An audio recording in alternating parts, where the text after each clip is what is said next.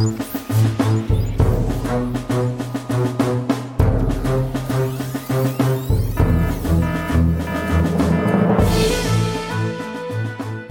Herzlich willkommen bei Das Universum und wir haben eine vorweihnachtliche Sonderfolge, in der es eigentlich gar nicht um Weihnachten geht, aber weil Weihnachten ist, machen wir trotzdem eine Sonderfolge, in der es um Science Fiction geht und diese Folge findet statt mit Ruth, mit Evi und ihr müsst jetzt Hallo sagen, wenn ich euren Namen sag. Hallo. Hallo. Und Florian. Hallo.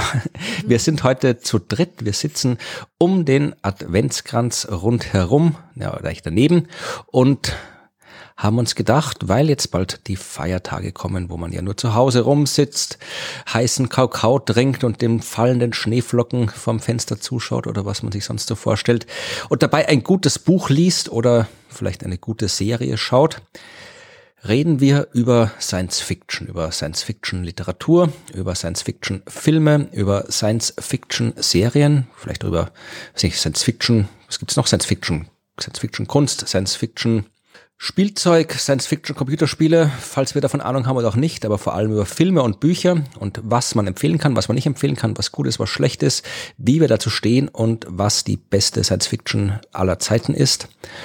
Das werden wir heute letztgültig klären. Und ich habe mir gedacht, wir fangen mit dem Anfang an und äh, vielleicht erzählen wir alle mal, was unser ganz persönlicher Einstieg in die Science Fiction war. Also welches Science Fiction Werk, sei es Buch, sei es Film, sei es Hörspielkassette, äh, unser erster Kontakt mit Science Fiction war. Rot.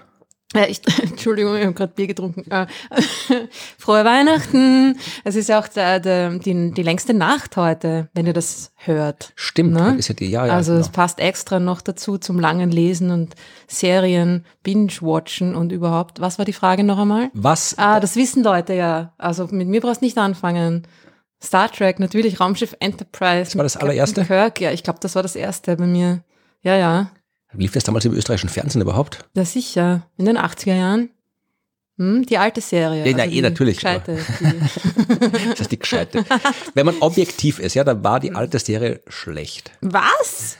Also, äh, ich, Nein, nein, veto, veto. Die war einfach so schlecht animiert, äh, beziehungsweise die Kostüme von den Aliens waren so schlecht, dass es einfach schon wieder total cool war, oder? Voll und vor allem, sie haben es gar nicht probiert. Das ist das Ding. Ja? Genau. Es ging überhaupt nicht darum. Perfektion ist unser Feind Ja. und Star Trek. Das ist die- die andere ist alles Effekthascherei. Genau. Ja. Das ist, das ist die, unser, unser Beacon of Non-Perfection. Ja, das, das wollen wir. Es geht um die Geschichten, es geht um die, ah, es geht um die Leidenschaft, es geht um das äh, Entdeckerinnentum und äh, es geht darum, den Weltraum zu erforschen und nicht darum, dass die Aliens perfekt ausschauen. Ja, ich habe ja nicht, ich habe ja aber nicht mit Aliens beschäftigt, gemeint, wenn man es jetzt vergleicht mit den anderen Star Trek Serien, dann ist äh, so rein von, von, ja, den, den Stories, den Geschichten war ich nie so, ich mag die alte Serie auch, aber es war nie so mein Favorit. Ich fand die immer, Welche gab es denn da aus den 60ern, die da mithalten konnte? ja, ich habe jetzt, ja gesagt, aus, aus heutiger Sicht, aus damaliger Sicht Ja, war es ja, natürlich ja. was anderes. Es ist in den 60 es gab äh, Orion. Orion war noch grottiger als Raumschiff Enterprise, das stimmt. Aber Raumpatrouille, Orion, Ja. mit, den, mit den Duschgriffen als Ja. Mikrofonen und Dings. Ich meine, das war, war auch okay und war vom, find vom, vom ästhetischen her auch ansprechend, war aber schwarz-weiß. Das war für mich irgendwie, das hat mich als Kind nicht interessiert. das habe ich erst als Erwachsener gesehen. Ach so. Und UFO gab's noch. Ah, UFO. da, also, ich weiß, gut, jetzt muss ich ehrlich zugeben, ich weiß nicht, ob UFO, müsste man jetzt irgendwie in, der, in den ORF Chronicles nachschauen, welche Serie sie zuerst irgendwie ausgestrahlt haben in den wahrscheinlich Mitte, späten 80er Jahren. UFO war natürlich voll, voll auch mein Ding. Also das, das kann sein, dass es vielleicht sogar UFO vor Raumschiff Enterprise Ja, ich glaube, ich habe. UFO auch erst als Erwachsener gesehen oder als Jugendlicher, aber UFO fand ich, fand ich, fand ich cool. Also es war zwar auch immer die gleiche Handlung. Es, vom, erst ein bisschen, da gab's, es gab ja die UFO, es gab die komischen Panzer, die auf der Erde rumgefahren sind, da gab's die Unterseeboote mit den Typen und Frauen in den Netzhemden, dann gab's die Mondstation mit den lila Haaren Ja, und ja, da gab's ja. immer diesen komischen Satellitencomputer. Und es ist immer gleich gewesen. Es sind immer, immer sind drei UFOs angekommen, ja. Dann kam, da, da, hat das Satellitenteil im Weltraum, ich weiß nicht, Shadow, ne, Shadow hieß die Organisation, ich weiß gar nicht, wie der Satellitencomputerrechner hieß ist diese Überwachungsstation, hat immer drei UFOs entdeckt. Und dann ist die Mondpatrouille äh, aktiviert worden. Und mit diesen Rutschen, dann haben sie ihre genau. Anzüge angezogen. Und dann haben die immer ein UFO haben sie abgeschossen ja. vom Mond. Ja, da sind ja. zwei weitergeflogen. Und dann das mhm. zweite UFO, das mussten dann die U-Boot-Heinis erledigen. Und das dritte ist gelandet und dann musste die Infanterie ausrücken, damit die auch noch eins hatten. Also es war immer schön aufgeteilt, dass jeder immer ein UFO bekommen hat. Ja, na so gehört sich das. Das ist eine Gleichberechtigung für alle Abwehreinrichtungen. Also ich habe natürlich, ich wollte natürlich eine von den Frauen auf der Mondbasis sein. Die mit den lila Haaren. Ja, also erstens wegen den lila Haaren und zweitens, weil sie auf der Mondbasis waren. Also das war schon, das, das hört sich jetzt irgendwie blöd oder lächerlich an, aber das war für mich schon, ich glaube, ich war nicht so ein realistisches Kind. für mich war das tatsächlich irgendwie so, das ist cool, das will ich auch als Job machen. Irgendwie so schon der Gedanke. Also da war mir natürlich klar, dass es keine Mondbasis gibt. Irgendwie ja, aber wenn du Astronautin so, geworden wärst, hättest du, wärst du dann mit lila Haaren losgeflogen? Nee, in der, in der gleichen Frisur wie die UFO-Frauen. Ich fand das auch irgendwie nett, diese Frisur. Also ich fand das irgendwie so, das hat so zusammengepasst. Das hat irgendwie so ein, das hat so was Stimmiges gehabt. Und die haben ja nur am Mond lila Haare. Wenn die auf der Erde waren, die waren manchmal dann auch auf der Erde, haben sie ganz normale Haare gehabt. Vielleicht also es war der Mond, ja wahrscheinlich. Ja. Es war der Mond, der ihnen diese lila Haare verliehen hat. Quasi. Das, also ich fand das schon sehr faszinierend. Gut, also du warst von der Star Trek UFO, war dein erster Vielleicht Kontakt. sollte ich irgendwie jetzt UFO nochmal anschauen, weil wenn ich jetzt Star Trek nochmal anschaue, denke ich mir auch, naja. uh, UFO habe ich jetzt sicher irgendwie seit, keine Ahnung, 30 Jahren nicht mehr gesehen. Vielleicht sollte ich mir das auch nochmal anschauen und dann schauen, wie sich das, ob sich das gleich lächerlich anfühlt wie Star Trek. Hm. Ja, müsste man testen. Was war es bei dir? Naja, also ich bin jetzt gerade drauf gekommen, ich glaube, dass alle, die ähm, unter 40 sind und hier zuhören, sich wahrscheinlich denken, was ist da los? Ich habe keine Ahnung. Schaut euch UFO an ähm, und Raumpatrolle Orion. Ja, also äh, Orion kann ich mich dunkel noch erinnern, das hat mich nicht interessiert, weil es schwarz-weiß hm. war. Und das hat, schon, oder? Das ja, und als schon Kind ja. war das dann, ja, war das einfach nicht attraktiv. Mhm. Ähm, bei mir war es schon auch ähm, die Classics-Serie von Star Trek eben. Und mir hat einfach dieses Abenteuer so gut gefallen, also einfach dieses fremde Planet Planeten erforschen. Und, ähm, und ich habe es mir jetzt vor kurzem wieder angesehen und ich finde, sie haben tatsächlich noch einen gewissen Humor. Also es ist jetzt natürlich, ja, es sind Pappwelten, die sie da erobern, ja, oder die sie da erforschen. Ähm, aber ich finde, sie haben einen gewissen Humor und ich finde, man kann sich auch heute noch ganz, also so nebenbei, finde ich es ganz unterhaltsam, ja.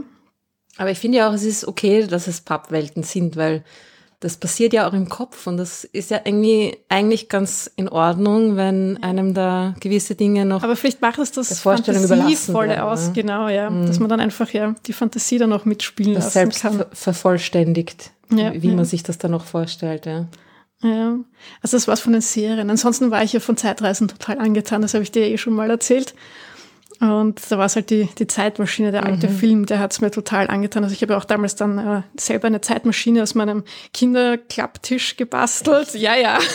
Ich habe dann wirklich Zeitreisen unternommen. Also ich war da, glaube ich, so fünf, sechs Jahre Wo bist alt. du hingereist? In die Vergangenheit oder in die ähm, Zukunft? Ja, zu den Dinosauriern zuerst, ah, weil die Dinos klar. waren halt also ein bisschen meine zweite mhm. Leidenschaft mhm. und dann natürlich in die Zukunft auch, ja. Und dann kam dann natürlich schon zurück in die Zukunft und solche Sachen. Also das war es halt bei mir, was ist das Zeitreisethema.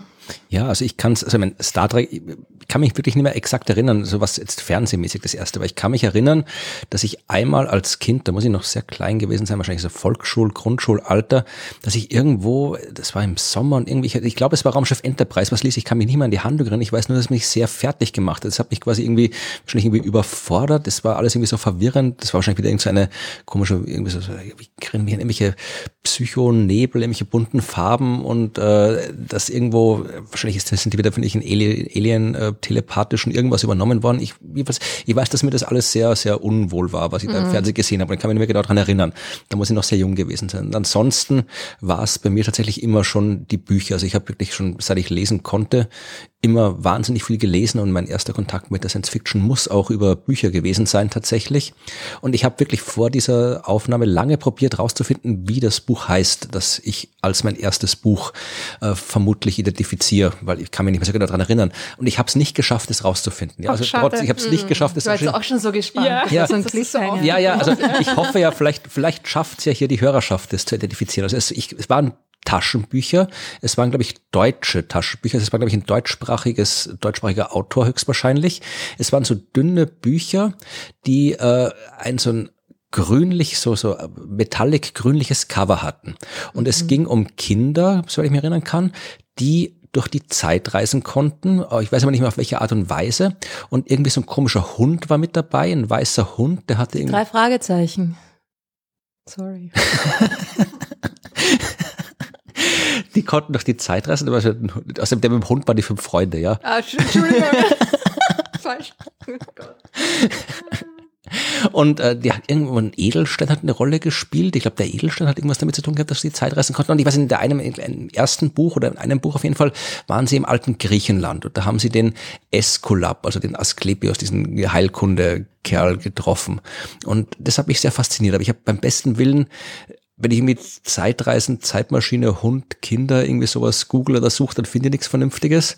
Und ansonsten, also ich habe es nicht geschafft, es ja, rauszufinden. Zeitreisehund ist doch dieses Sherman und äh, Peabody. Naja, nein, war alles nicht. Das war wie gesagt was Deutsches. Also ich habe es nicht geschafft, aber das war, dürfte das erste gewesen sein, was ich so an Science Fiction gelesen habe. Und dann, ja, dann kam eh so bald, also diese Kindersparte von Science Fiction, also alles so Wolfgang Holbein. So. Den habe ich aber eher zu Fantasy ja, getan. Den habe ich auch sehr stark ja, also gelesen. Also natürlich, ich habe quasi Fantasy Science Fiction waren die Grenzen immer fließend, zumindest bei meiner Lektüre. Und wie gesagt, Holbein hat ja auch ab und zu mal ein bisschen was Science-Fictiges mit dabei.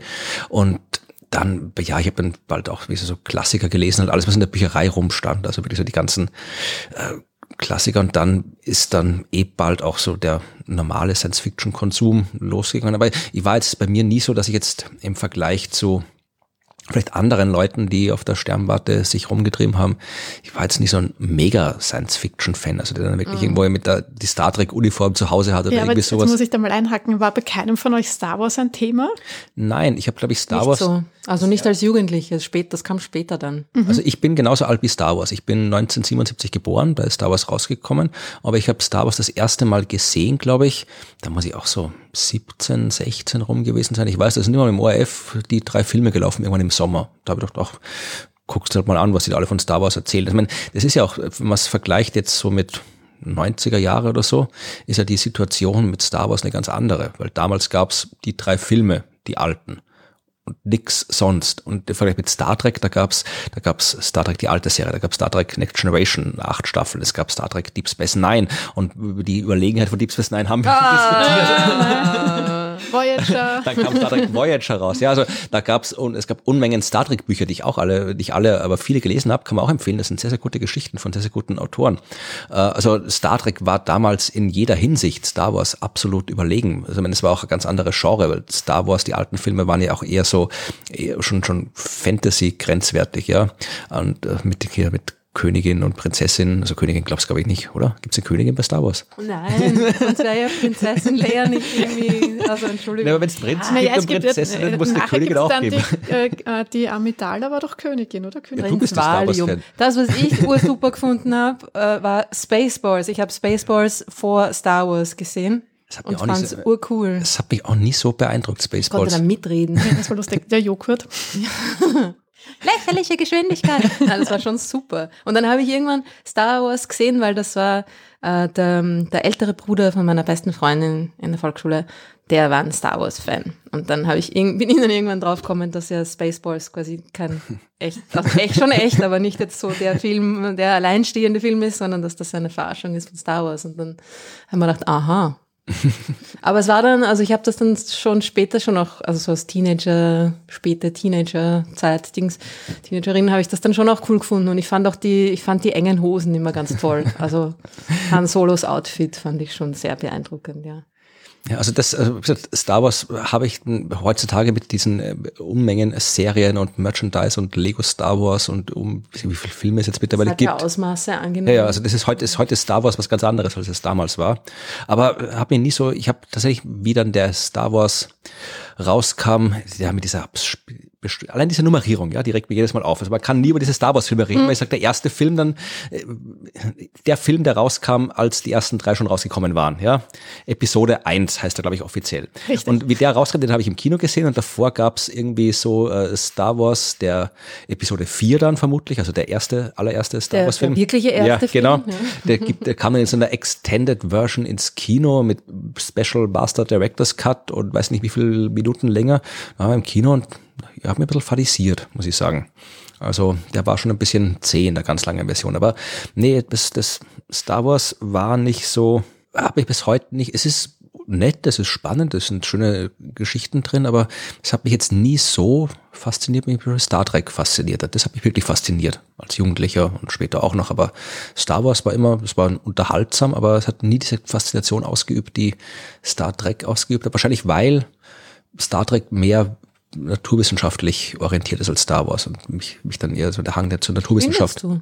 Auf jeden Fall. Natürlich. Also ich glaube, das ist auch der groß, ich finde, man kann ja Star Wars und Star Trek darf man eigentlich nicht wirklich vergleichen, weil ich finde, dass Star Wars hat viel mehr äh, Fantasy-Elemente mhm. und geht eigentlich in eine ganz andere Richtung, ja, und Star Trek ist, ist wirklich Science Fiction, ja, also, weil bei Star Wars hast du jetzt von, von der Geschichte von dem allen ist es ja alles viel mehr Fantasy und viel mehr Märchen und du hast aber nur dieses Science Fiction Setting mit den Raumschiffen halt und dass sie halt den Todesstern und diese Technik halt haben. Aber es ist jetzt, so ist es jetzt eigentlich keine Science Fiction wirklich. Da ist halt Star Trek ganz anders und, und Star Trek erzählt auch ganz andere Geschichten und ist da viel, ähm, ja, wie du sagst, naturwissenschaftlicher. Also geht da ganz anders ran auch. So Wurm, Wurmlöcher und so, ne? Naja, das ist zumindest. Aller Deep Space Nine, übrigens. Ja, ja aber es ist. Äh, Voll Science. Ja, aber mehr Science als irgendwelche komischen ja. Lichtschwerter oder sowas, ja? Oder irgendwie die, die Kraft hm. oder die Macht. Ja, aber oder Lichtschwerter, das sind Laser. Ich meine, das ist ja jetzt überhaupt keine. Naja, also, aber Laser, die, das die ist ja hört, fast schon echt. Die hören nicht irgendwo auf. Hm. Na, aber das, irgendwie kriegt man das schon hin, oder? Ja, da gibt es sehr viel, sehr viel Populärwissenschaft über, wie man ein äh, Laserschwert baut und das geht nicht wirklich. Also, aber so richtig erklären tun sie es auch nicht. Ich meine, der Warp-Antrieb ist einfach da. Und Na, die Physik von Star Trek gibt schon ziemlich viel her, da gibt schon recht viel. Und das, ich, ich finde, das, ist, das ganze Star Trek-Universum ist viel komplexer. Hast du irgendwo auch. jemals in Star Wars einen Wissenschaftsoffizier oder eine Wissenschaftsoffizierin gesehen? Nirgendwo. Ja, nein, stimmt. Okay. Na gut. Ja.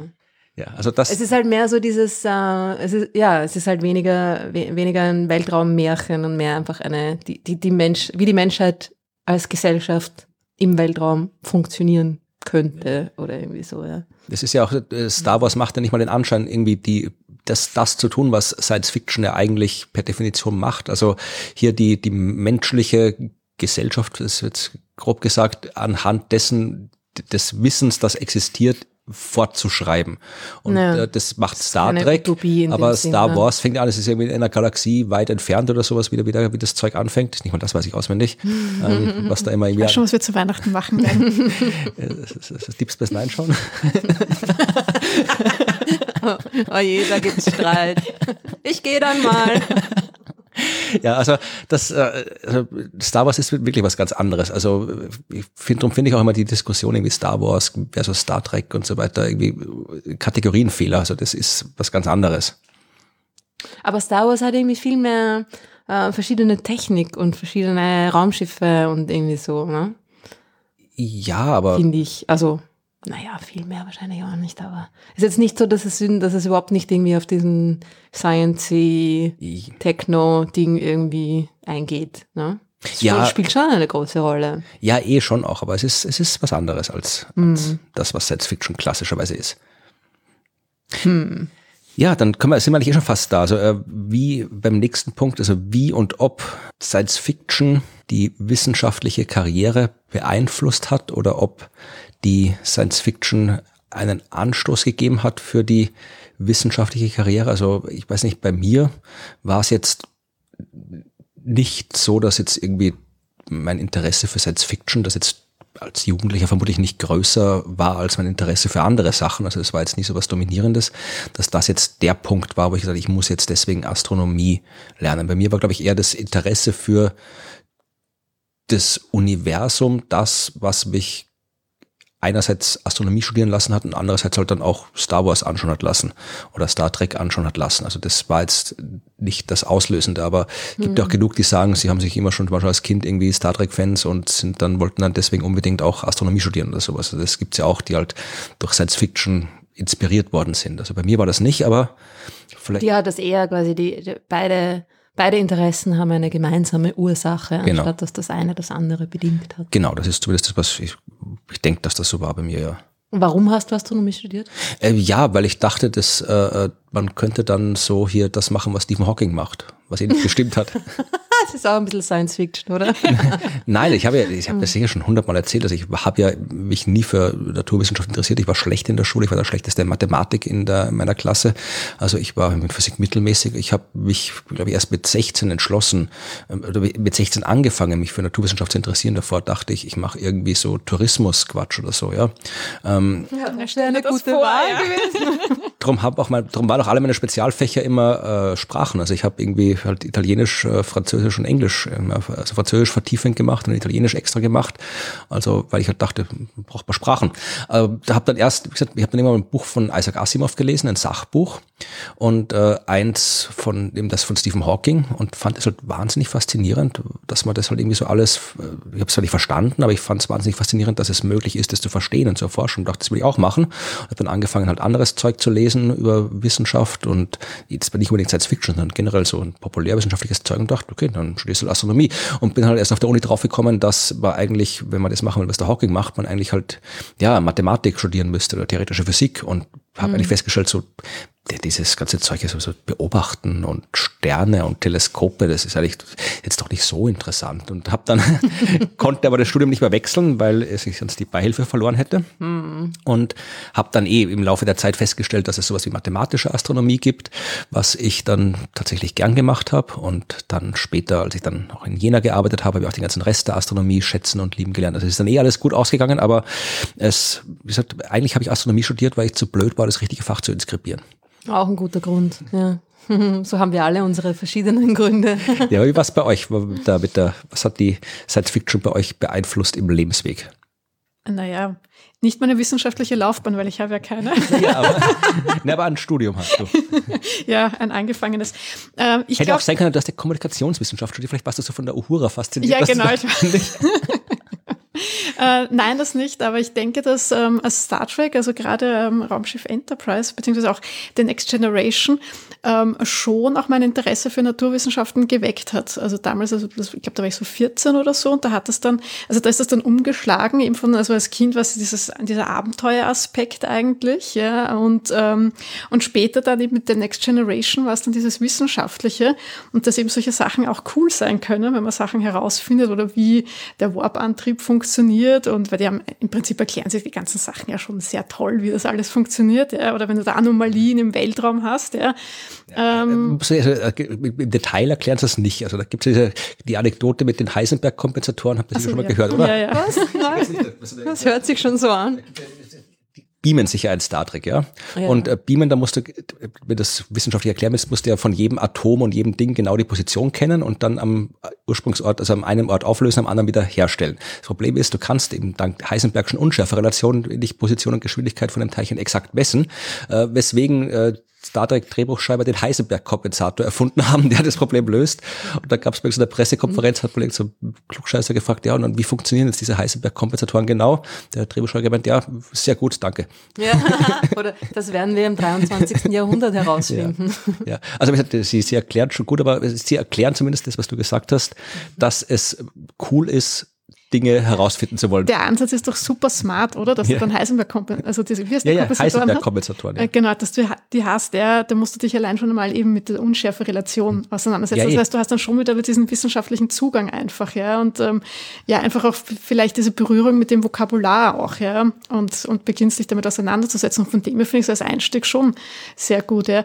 Und ähm, das Beamen haben sie ja bei Enterprise nur deswegen erfunden, ähm, aus Budgetgründen, ja, weil genau. sie und, und Zeitgründen damit sie nicht immer mit irgendeinem Raumschiff irgendwo hinfahren mussten oder mit so einem Shuttle und damit schneller geht und weil sie auch so wenig Zeit hatten, haben sie es dann einfach, äh, ja, das Beamen ja, erfunden. Hast du irgendwie Modelle bauen müssen für die Shuttles immer und alles und dann so, so Modellszenen, ja. Genau, ja. Ähm, auf das jetzt immer ein bisschen abgeschweift. Ja, ne, du, wolltest, eigentlich hin? Ja, du wolltest erzählen, was, wie dein Interesse für Wissenschaft geweckt wurde. Ach so, für Wissenschaft oder warum ich das Astronomiestudium ja, begonnen beides. habe? Beides. Ja. Ich nehme an, dass dein Interesse für Wissenschaft geweckt wurde, bevor du Astronomiestudium angefangen hast. Ja, es, es, ist ja dazwischen auch wieder mal eingeschlafen, weil ich habe dann was ganz was anderes studiert. Ich habe dann noch einen ganz anderen Beruf ergriffen und habe das, ähm, das ganze Wissenschaftliche ja eigentlich im, im populärwissenschaftlichen Bereich gelassen oder im Hobbybereich. Im, im, bei mir hat sich das, glaube ich, mehr in, in Filmen ausgelebt dann und ähm, im populärwissenschaftlichen Bücher lesen, Serien gucken. Und bei mir kam es dann erst viel später, dass ich mich dann für das äh, Studium entschlossen habe. Und ähm, da, glaube ich, waren es aber dann wieder die ganzen Science-Fiction-Autoren. Also ich glaube, ich habe das ja eh schon einmal erwähnt, dass da ja dann, dass ich irgendwann mal herausgefunden habe, dass ja die meisten Science-Fiction-Autoren irgendwie einen naturwissenschaftlichen Background haben oder in der Richtung was studiert haben, gearbeitet haben. Und da bin ich dann irgendwie auf die Idee gekommen, dass ich mir das vielleicht mal genauer anschauen könnte. Also es war eigentlich so dieses, vielleicht ist die Frage, wie kann man gute Science-Fiction-Literatur schreiben oder was braucht man für ein Werkzeug, damit man solche Geschichten sich ausdenken kann. Und ähm, ja, das war da, glaube ich, so ein Schlüssel, den ich da gefunden habe. Hast du dann selber auch Geschichten geschrieben? Naja, ja, also ich, ich schreibe ja immer wieder ähm, so ein bisschen Geschichten und ich dann nie zu Ende schreibe. Aber das habe ich als Jugendliche schon gemacht, immer, ja, also, dass ich da schon noch immer so Geschichten cool. aufgeschrieben habe. Ja. Und das waren dann so Kurzgeschichten? Genau, ja. ja. ja. Aber das äh, wäre doch total cool, das irgendwie so zusammenzufassen in einem Kurzgeschichten. Band oder so, da muss, Kurzgeschichten müssen ja nicht fertig sein, ne? Ja genau, sie können auch nur ein Ausschnitt sein, genau, ja, eine Momentaufnahme. Okay. Und ist aber nie so weit gediehen, dass du das dann auch irgendwie veröffentlichen Nein, wolltest? die meisten oder? Sachen habe ich nicht fertig geschrieben. Also es ist dann bei mir oft so gewesen, habe ich die Idee gehabt und äh, bin ich irgendwo unterwegs gewesen oder im Zug gesessen und das wäre voll die coole Idee und die Geschichte und so. Und dann hat man so ein bisschen im Kopf und dann beginnt man zum Schreiben und dann lässt man es liegen und dann mm vergisst man es wieder. Ja, ja, eh. Ich habe zwei Science-Fiction-Bücher geschrieben. In der Volksschule, in der Grundschule. Cool. Und die Bilder dazu gezeichnet. Waren, glaube ich, jeweils so fünf oder sechs Seiten lang. Die habe ich, eine Geschichte, da ging es um eine Roboterfabrik und dann sind, hat jemand einen falschen Chip eingebaut und da sind die ganzen Roboter rumgelaufen und wollten Leute umbringen. Und dann haben sie den Chip aber wieder ausgebaut und abgeschaltet und dann war alles gut. Ähm, und eine andere Geschichte, die war schon ein bisschen, die war ausgefinkelter. Da ging's, äh, ich weiß nicht, ob unsere Hörerschaft das kennt, vermutlich nicht, äh, Tricotronics. Mhm. Das waren diese kleinen, das was heute eine Switch ist, war damals. Was ist eine Switch? Ja, so ein Computerspiel, das du in der Hand halten kannst. Nintendo ah, Switch. So wie ein Gameboy. Genau, ah, ja. Nintendo, Nintendo kenne ja. ich, ja. Und genau. bevor es das alles gab, gab es Tricotronics. Das waren Dinger, die konntest du in der Hand halten und da war ein Spiel drauf und zwar exakt ein Spiel. Da gab es sowas wie Donkey Kong oder Super Mario oder anderes Zeug. Ich hatte das Snoopy-Tennis-Spiel. Ja, das habe ich glaube ich nie gehabt. Aber das war super. Ja, ich kenne mich schon wieder nicht aus für alle, die. Da bist du, ja, du bist, bist ein paar Jahre. ähnlich fühlen grad, wie Gerade die paar Jahre. Ja, ja. das wirklich ein paar Jahre sein. Also, das, das, äh, das, das äh, Mickey Mouse Eier Einsammelspiel. Das war der Hit bei uns in der Familie. Das haben wir wirklich alle um die Wette Mickey Mouse Eier einsammeln lassen. Das war. Mhm. Okay, aber wo wolltest du hin ja, mit dem? Ja, ja, also das, und das war aber die Zeit, da kamen auch die ersten so, ich hatte damals auch einen Commodore 64, das ist aber die Zeit, wo die ersten Heimcomputer aufgekommen mhm. sind. Das heißt, da hat man parallel so entweder einen Commodore gehabt oder einen Amiga oder eben Tricotronics, wenn man spielen wollte. Und ich habe ähm, eine Geschichte geschrieben, dass sowohl im Computer als auch in den Tricotronics wohnen kleine, kleine Computerlebewesen und die in den Tricotronics waren die Guten und die im äh, Computer waren die Bösen und dann haben die Kinder zu Weihnachten äh, den Computer bekommen und haben nur mit dem Computer gespielt und nicht mehr mit den Tricotronics und äh, die Computer Bewohner, die wollten dann irgendwie halt äh, die Kinder umbringen und die Tricotronic-Lebewesen haben aber die Kinder gewarnt und gerettet davor und dann haben die Kinder wieder mit den Tricotronics gespielt. Dir ist es sehr viel um Umbringen.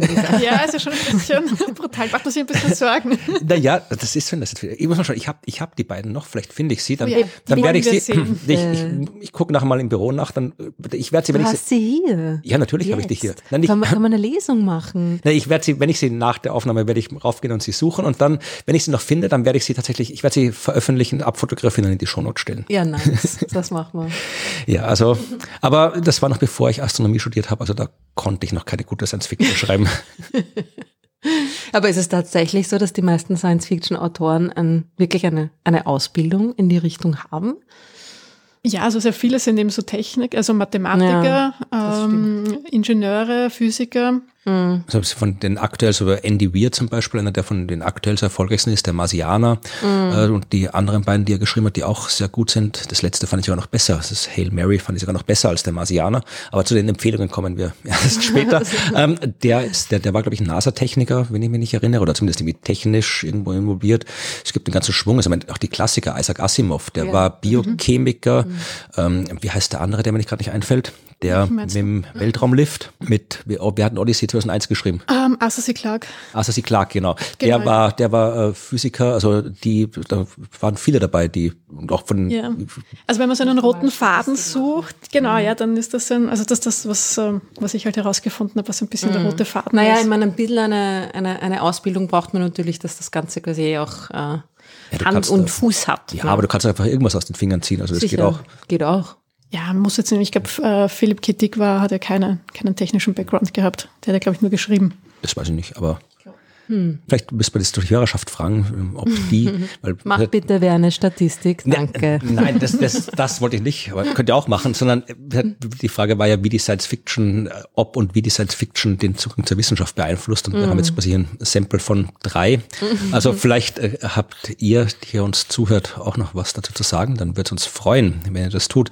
Wenn ihr beeinflusst, vielleicht was ihr auch abgeschreckt worden, ich studiere sicher nicht Astronomie, wenn das alles so Trottel sind wie da in, in, in der Fernsehserie oder so, weiß man ja nicht. Aber ich, ich glaube schon, dass das einen großen Einfluss hat. Also wenn man jetzt so die Sternwarte-Erfahrung Revue passieren lässt. Ja, ich glaube, es ist irgendwie so ein Bild, wenn, wenn ein Muster da ist, dann dass das Leute sich generell schon mit Science Fiction beschäftigt haben und sich dafür interessieren und dass das irgendwie einen, dass da ein Zusammenhang besteht, aber dass es meistens nicht so die super Hardcore Science Fiction Fans Stimmt, sind. Ja. Ne? Das sind dann die vielleicht, die in der Hobbyastronomie ja, zu finden sind. Eher. Weil äh, du halt, der, wenn du das Wissen, wenn du die echte Wissenschaft betreibst, dann musst du ja zwangsläufig dich auch an der Realität orientieren, weil sonst machst du keine Wissenschaft, ja. Also da kannst. Das hast du jetzt schön gesagt. ja, aber das ist ja, und da kannst du halt dann nicht beliebig äh, abschweifen, so wie man es in der ja. Science Fiction, kann man auch nicht beliebig abschweifen, sonst ist es Fantasy, aber vielleicht liegt es wirklich daran, wenn du halt dann tatsächlich so sehr in der Science Fiction Welt drin lebst, dann lässt sich es vielleicht schwer mit der mit einer wissenschaftlichen Karriere vereinbaren. Dann musst du wirklich so in der Hobby-Astronomie-Szene bleiben und dann kannst du einfach hier dein Teleskop Sterne angucken und dann Spaß mit der Science Fiction haben. Ja, vielleicht hat man ja dann halt einfach auch keine Zeit mehr, wenn man das Ganze, oder Zeit, mehr, vielleicht keinen, keinen, keinen Headspace, ne? man hat dann keinen Raum mehr im Kopf dafür, wenn man sich eh schon beruflich mit dem ganzen Zeug beschäftigt, die ganze Zeit, dann hat man da irgendwie vielleicht genug davon oder? Ich weiß es nicht. Und die schreiben dann Liebesromane. ja, genau. Drei Groschen-Romane. Genau. Wie heißen die eigentlich auf Deutsch? Drei Groschen. Es gibt die Heftchen, Heftromane, Heftchenromane. Heftchen das doch, oder? Romane, ja. Also Trivialliteratur heißt, glaube ich, offiziell. ja. Das haben wir, wir haben in Deutschunterricht haben wir ein Projekt Trivialliteratur gemacht. Ich habe da Jerry Cotton Geschichte geschrieben. Mhm. Du hast ja auch schon sehr viel geschrieben, wenn ja, du jung warst. Ja, ja, ich, mein Job ah. ist nicht umsonst schreiben. Also, Ja, habe ich. Also das, da, die andere Gruppe hat dann eben so einen Liebesroman gemacht, darum weiß ich, das ist Trivialliteratur. Aber das ist eine andere Folge. Dann machen wir das, genau, das machen wir das nächste Mal. Zum, Nächstes Jahr. Ja, zum Valentinstag machen wir Special Liebesromane. Ja, also es sagt uns eure Erfahrung, was die, den Zugang zur Wissenschaft im Kontext der Science Fiction angeht. Und dann müssen wir jetzt hier mhm. noch auf einen Punkt kommen. Zum nächsten Punkt machen wir eine kurze Zeitreise in die Vergangenheit zu einer früheren Folge, wo wir schon mal über Science Fiction gesprochen haben. Und da hat uns dann äh, Marianne eine Nachricht geschickt, die wir uns äh, ja lange, lange aufgehoben haben bis zu dieser Folge, um dieses Feedback zu präsentieren. Äh, Marianne hat geschrieben, äh, ich wollte dem Universum noch ein paar Leseempfehlungen schicken, beziehend auf eure letzte Unterhaltung zu Science Fiction. Mir haben nämlich sämtliche Grand Dames der Science Fiction gefehlt. Die sind, wie so oft, nicht so bekannt wie die männlichen Autoren, aber alle mindestens genauso gut. Die, die ich empfehle, sind vielleicht auch deshalb nicht so bekannt unter den Astronomie-Nerds, weil es um sogenannte Soft Science Fiction geht. Also es geht um sogenannte weibliche Themen wie Gesellschaft, Körper, Beziehungen, Psychologie etc., anstatt wie bei der Hard Science Fiction in erster Linie um Technisches und Krieg, aber genauso lebenswert. Meine drei Empfehlungen sind Lilith's Brood von Octavia Butler, The Left Hand of Darkness von Ursula Le Guin, The Female Man von Joanna Russ. Von den drei Autorinnen kann man übrigens wirklich jedes Buch lesen. Und dann kommt noch ein PS. Ich habe Ancillary Justice von Anne Leckie vergessen, das gehört unbedingt auch noch auf die Liste. Also, äh, was Marianne uns schreibt, ist natürlich richtig. Ich kenne zumindest drei von diesen vier empfohlenen Büchern. Und sie hat natürlich absolut recht, dass äh, erstens vergisst man immer Unmengen Zeug, wenn man Bücher empfiehlt, egal in welchem Genre, aber gerade in so einem Genre wie der Science Fiction ist es natürlich, ja, ich will jetzt nicht sagen leicht, sondern es ist, liegt in all dem begründet, was die, das, den Themenkomplex Frauen und Wissenschaft und Naturwissenschaft schwierig macht, findet man dann auch in der Science Fiction. Also die Frauen sind in der Naturwissenschaft historisch unterrepräsentiert und in der Science Fiction ist es genauso, obwohl es da, wie Marianne sagt, enorm viel gute Literatur gibt und nicht nur Soft Science Fiction. Also ich habe auch Hard Science Fiction von weiblichen Autoren gelesen und äh, wollte das zum Anlass nehmen, um darüber mal zu reden, über Frauen in der Science Fiction, sowohl als Autorinnen von Science Fiction als auch als Protagonistinnen, dass wir da ein bisschen drüber reden und dann vielleicht auch noch über ein paar schöne Bücher zu dem Thema sprechen. Ich dachte, ich lasse euch anfangen, weil ich habe schon so viel geredet. da haben wir gedacht, du sagst, weil ihr die richtigen Chromosomen habt, ja, aber nein. Ja, das ist ein Frauenthema, das sollt ihr jetzt hier unter euch. Reden da mal die Frauen drüber. Ja, ich gehe ab Bier trinken. Ich gehe da mal ein Bier holen. ja. Hm. Ähm, das ist jetzt irgendwie so ein Thema, wie, weil wie fängt man da an? Ne? Das ja. ist dann immer ein Na bisschen schwierig. Na, ich ich finde es tatsächlich ich find's schwierig. Also ich, ich habe mir versucht vorzubereiten ähm, und ähm, eben, weil so, nein, aber so wie der Flo ja vorhin schon gerade gesagt hat, ähm, man vergisst dann so viele Bücher immer und im Na, Nachhinein voll. ärgere ich mich dann immer, wenn mir dann Bücher und Filme einfallen, wo ich mir denke, das wollte ich eigentlich noch unbedingt sagen. Mhm. Und ähm, ich habe mir auch überlegt, nämlich ähm, welche weiblichen ähm, Autorinnen ich ähm, da anführen kann ähm, und es, also mir ist es tatsächlich sehr schwer gefallen, da auch ähm, ja, jemanden zu finden. Also ich habe äh, diesen Sommer ja Lady Astronaut gelesen. Das ist ähm, von einer Science-Fiction-Autorin, wie heißt sie schnell nochmal? Äh, Mary Cowell. Ja, sehr, sehr zu empfehlen, alle drei Bände. Ich habe nur den ersten Band gelesen. ähm, ich ich fand es gut, aber es hat mich jetzt nicht umgeschmissen. Also ich fand schon. Ja, ich weiß. Deswegen habe ich es ja auch gelesen, weil du gesagt Worum hast, das geht's ist so da? super toll. Es hat ein bisschen einen seltsamen Titel. Ja, aber der macht Sinn, der Titel. Äh, ich finde den Titel ziemlich cool. also mir ja. gefällt er total gut.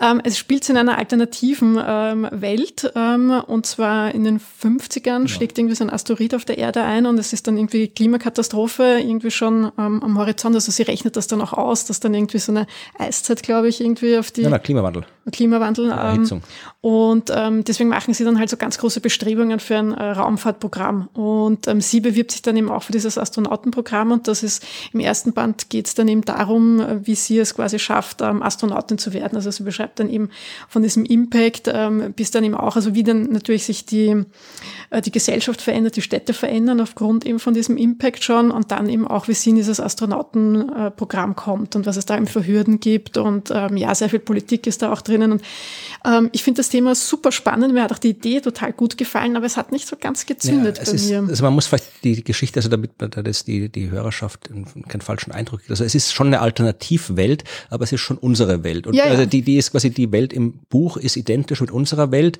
bis eben in die 50er Jahre, wo eben in der Welt des Buches ein Asteroid auf der Erde einschlägt und in der Realität nicht. Und es, die Hauptperson ist eben Mathematikerin, ihr Mann ist Chefingenieur bei der NASA und die NASA hat halt damals das gemacht, was sie auch bei uns gemacht hat, eben geplant, Menschen ins All zu bringen und irgendwann vielleicht zum Mond zu fliegen. Also auf dem Stand, wo die NASA in den 50ern auch war. Und aufgrund dieses Einschlags, der eben dann eine nahende Klimakatastrophe nach sich zieht, äh, macht die NASA dann eben, äh, will Menschen, so viele Menschen wie möglich ins All bringen, eine Siedlung auf dem Mond errichten und so weiter. Also beschleunigt diese ganze, das Raumfahrtprogramm dramatisch im Vergleich zu unserer Realität.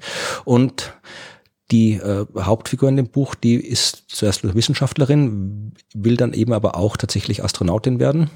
Und es geht halt darum, es gibt in der Realität auch, gab es die Mercury 13, diese 13 Frauen, die das gleiche Trainingsprogramm gemacht haben wie die NASA-Astronauten und genauso fähig und qualifiziert waren, aber halt dann nicht mitfliegen durften. Und auch das wird so ein bisschen wiedergespiegelt. Also du hast eine Welt, die halt genauso frauenfeindlich ist, wie unsere 1950er waren. Und äh, die aber dann eben trotzdem aufgrund der speziellen Umstände im Buch dann doch, äh, wo halt dann doch Frauen dann eben auch eine Rolle spielen im Raumfahrtprogramm, die sie in der Realität nicht gespielt haben. Und es ist halt extrem spannend, weil sie einerseits zeigt, was halt sein hätte können, wenn man sich ein bisschen mehr angestrengt hätte, aber andererseits halt auch diese, äh, du eine Perspektive hast, die du sonst nicht hast, wenn du, sonst hast du immer so diese Neil Armstrong, Yuri Gagarin Heldenperspektive und das ist halt eine Perspektive, die so gar nicht äh, gemacht wird. Und ich fand's, ich fand's extrem gut geschrieben, das Buch und auch ja extrem originell und die Lady Astronaut heißt deswegen, weil sie so immer genannt wurde in den ganzen Talkshows, wo sie aufgetreten ist. Mhm. Jetzt kommt hier die, die Lady Astronaut und sie hat sich das dann quasi zu eigen gemacht, diesen Titel, um andere Frauen und Mädchen Mädchen zu inspirieren. Also äh, ich fand die, ich weiß, ich glaube, es gibt immer noch nicht auf Deutsch das Buch, aber leider ja. ja es ist also äh, extrem gutes gute Bücher. Also ich könnte mir eine Serie sehr gut dazu vorstellen. Ich würde mir Ja. das anschauen im Fernsehen. das wäre sowas von extrem gut verfilmbar. Also Hm. Ist das neu? ja, also vor ein paar Jahren kam ist es raus. 2016 oder so, Ja, glaube ich, oder? ja. Ah, okay. Also äh, extrem gut, ja. Aber wie sind wir jetzt drauf gekommen? Also abgesehen von dem Thema, aber warum haben wir jetzt äh, Na, weil wir doch über Frauen Ja, ja, in eh, der nein. Science-Fiction-Literatur Ja. sprechen wollten. Und Ah, Genau, du hast gesagt, du hast das mal, das ist das, was dir nicht eingefallen ist oder was dir eingefallen ist. Genau, was mir eingefallen ist. Und halt Hidden Figures, da bin ich halt, da bin ich halt von dem Film ein absoluter Fan. Also den, den kenne ich fast auswendig. Ähm, und ich bin da, ich weiß nicht warum, also der Film packt mich ja total. Also ähm, den schon so oft gesehen und ich freue mich jedes Mal, wenn sie sich dann irgendwie, wenn sie dann mehr Rechte bekommen, wenn die eine dann studieren gehen kann und den Ingenieur machen kann, dann kriege ich dann immer Pipi in den Augen, weil ich mich so freue für sie. Ja, ja, irgendwie Lady Astronaut ist im Wesentlichen genau wie diese Hidden Figure Szene, nur Genau. halt auf, auf drei Bücher. Da ist übrigens das, das Buch, fand ich, von ähm, Hidden Figures dann eher enttäuschend. Also Fand da, das, ich habe das vor dem Film gelesen, das ist ja eigentlich ein Sachbuch, auf dem es basiert. Genau, ja. ja, es ist halt ein sehr detailliertes Sachbuch, die halt diese, das ist keine Science Fiction, ja, es ist, das beschreibt halt das die ist nicht so Realität, gut aber geschrieben, finde ich. ich fand's gut. Vielleicht, ich die, ich, vielleicht, Ich finde es toll, wie wir einer Meinung sind. nicht. Ist das, ist das das Buch, das vor dem Film war oder haben Mhm. es Sie ist das dann zum Film geschrieben? Nein, nein, es ist ein Sachbuch, wo halt eine, die Autorin halt beschreibt, wie halt die, die Frauen, die für die NASA gearbeitet haben damals, was die gemacht haben, welche wichtige Rolle die gespielt haben und äh, warum die halt dann die Anerkennung nicht bekommen haben, die sie nicht bekommen haben. Und es beschreibt halt sehr, sehr ausführlich, wie die NASA funktioniert hat und wie die Arbeit funktioniert hat und so. Und das hat halt dann jemand inspiriert, da einen Spielfilm draus zu machen. Ja, Aber eigentlich ist es ein Sachbuch. Hast du den Film gesehen? Ja. Na, ich fand ihn auch toll, ja. Also ich habe ihn nur Hm. einmal gesehen, aber. nein, nein, war super. Also das ist halt, ich meine, es ist halt nicht Science Fiction, weil es Ja. echt ist, aber ich finde das ja dann fast noch Frauen spannender. in der Wissenschaft ist Die- schon Genau, Science das ist Fiction. schon das ist, das ist ziemlich- hart, ja. Also, Frauen, die auch Computer die- programmieren, ach, das kann nur Science Fiction sein. War, waren ja alles Frauen am Anfang, ne? Ja, ja. Also, und ich fand auch die Mercury 13 auf Netflix war das, ne? Ja. Gibt es eine Serie dazu? Ja. Ah, Genau. ja, haben wir Fand ich auch geschaut. toll. Und also ich finde das irgendwie, ich meine, Science Fiction ist auch super, aber ich finde halt diese ganzen Dokus dann, wie du sagst, noch ein bisschen beeindruckender vom, vom Mitfühlen mit den Charakteren, ne? weil man weiß, das war wirklich so. Und man möchte mir dann gern die sich die Zeitmaschine bauen und zurückreisen und Ja. ihnen sagen, danke, danke, Ja. danke. Ja, hätte ich meine Zeitmaschine da von damals noch, würde ich wahrscheinlich jetzt dann in die Zeit reisen, weil Ja. das. Ihnen erstens danken für ihre, für ihre Trailblazing-Rolle und dann auch ihnen sagen, es wird besser. noch nicht, ist noch nicht ganz ideal. Nein, nein, nein. Ich finde die Gedanken einfach auch so schön, dass sie halt als ähm, Computer, also als Rechnerin, dass halt einfach, dass du da Teil von diesem Großen warst, eben diese Mondlandung halt auch, dass sie darauf hingearbeitet haben. Und das haben wir halt heute, heutzutage irgendwie so, ja, ich meine, wir haben noch immer große Errungenschaften und große Missionen und so, aber das war halt damals, das war halt echt, ähm, also das war schon ein, ein Game Changer irgendwie und das war halt echt ein Riesending, ja. Und wenn du da halt ein Teil von dem warst, also denke ich, also stelle ich mir halt sehr, ähm, Wir sind Teil dieses Podcasts. das ist auch sehr erhebend, ja. Und heute auch 2 zu 1. Aber es ist irgendwie, wie du, wie du vorher, um das Thema einzuleiten, gesagt hast, dass Frauen unterrepräsentiert sind und so weiter.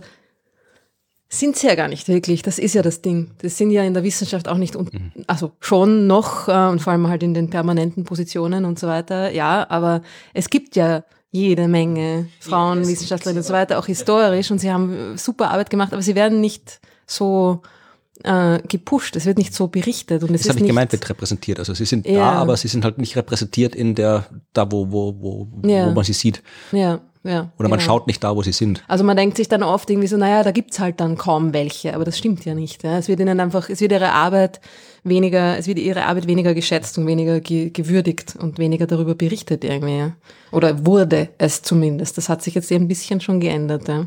Ja, und das wird in der Literatur genauso sein. Ich meine, vermutlich wird es äh, genauso, wenn jetzt, jetzt äh, wenn jemand als äh, Frau zu dem Verlag kommt und sagt, ich schreibe ein Buch über hier Raumschiffe und Zukunft, dann ist es vermutlich genauso häufig, dass dann äh, dass der Verlag sagt, ja, da schreib doch lieber einen Liebesroman, wie dir gesagt wird, als Mädchen, wenn du Astronomie studieren willst, dann studier doch lieber irgendwie Biologie oder so. Also Hm. ich nehme an, das wird ein Grund sein, warum weniger Frauen Science Fiction schreiben und wenn sie dann schreiben, ja, dann, dann werden sie weniger rezensiert, weniger äh, Bücher, Buchgeschäften äh, prominent hingestellt zum Verkaufen. Also das, das hat sicherlich alles früher eine Rolle gespielt. Aber wenn man mal ein bisschen nur schaut, dann findet man so viel, so gute Science Fiction, die von Frauen geschrieben worden ist. Das jetzt Florian, eigentlich, ja, Weißt du, wer das erste, arguably, aber trotzdem, Science Fiction Buch geschrieben hat? kommt an, wie man diskutiert. Also es gibt äh, äh, Kepler ist ein heißer Kandidat mit äh, Somnium.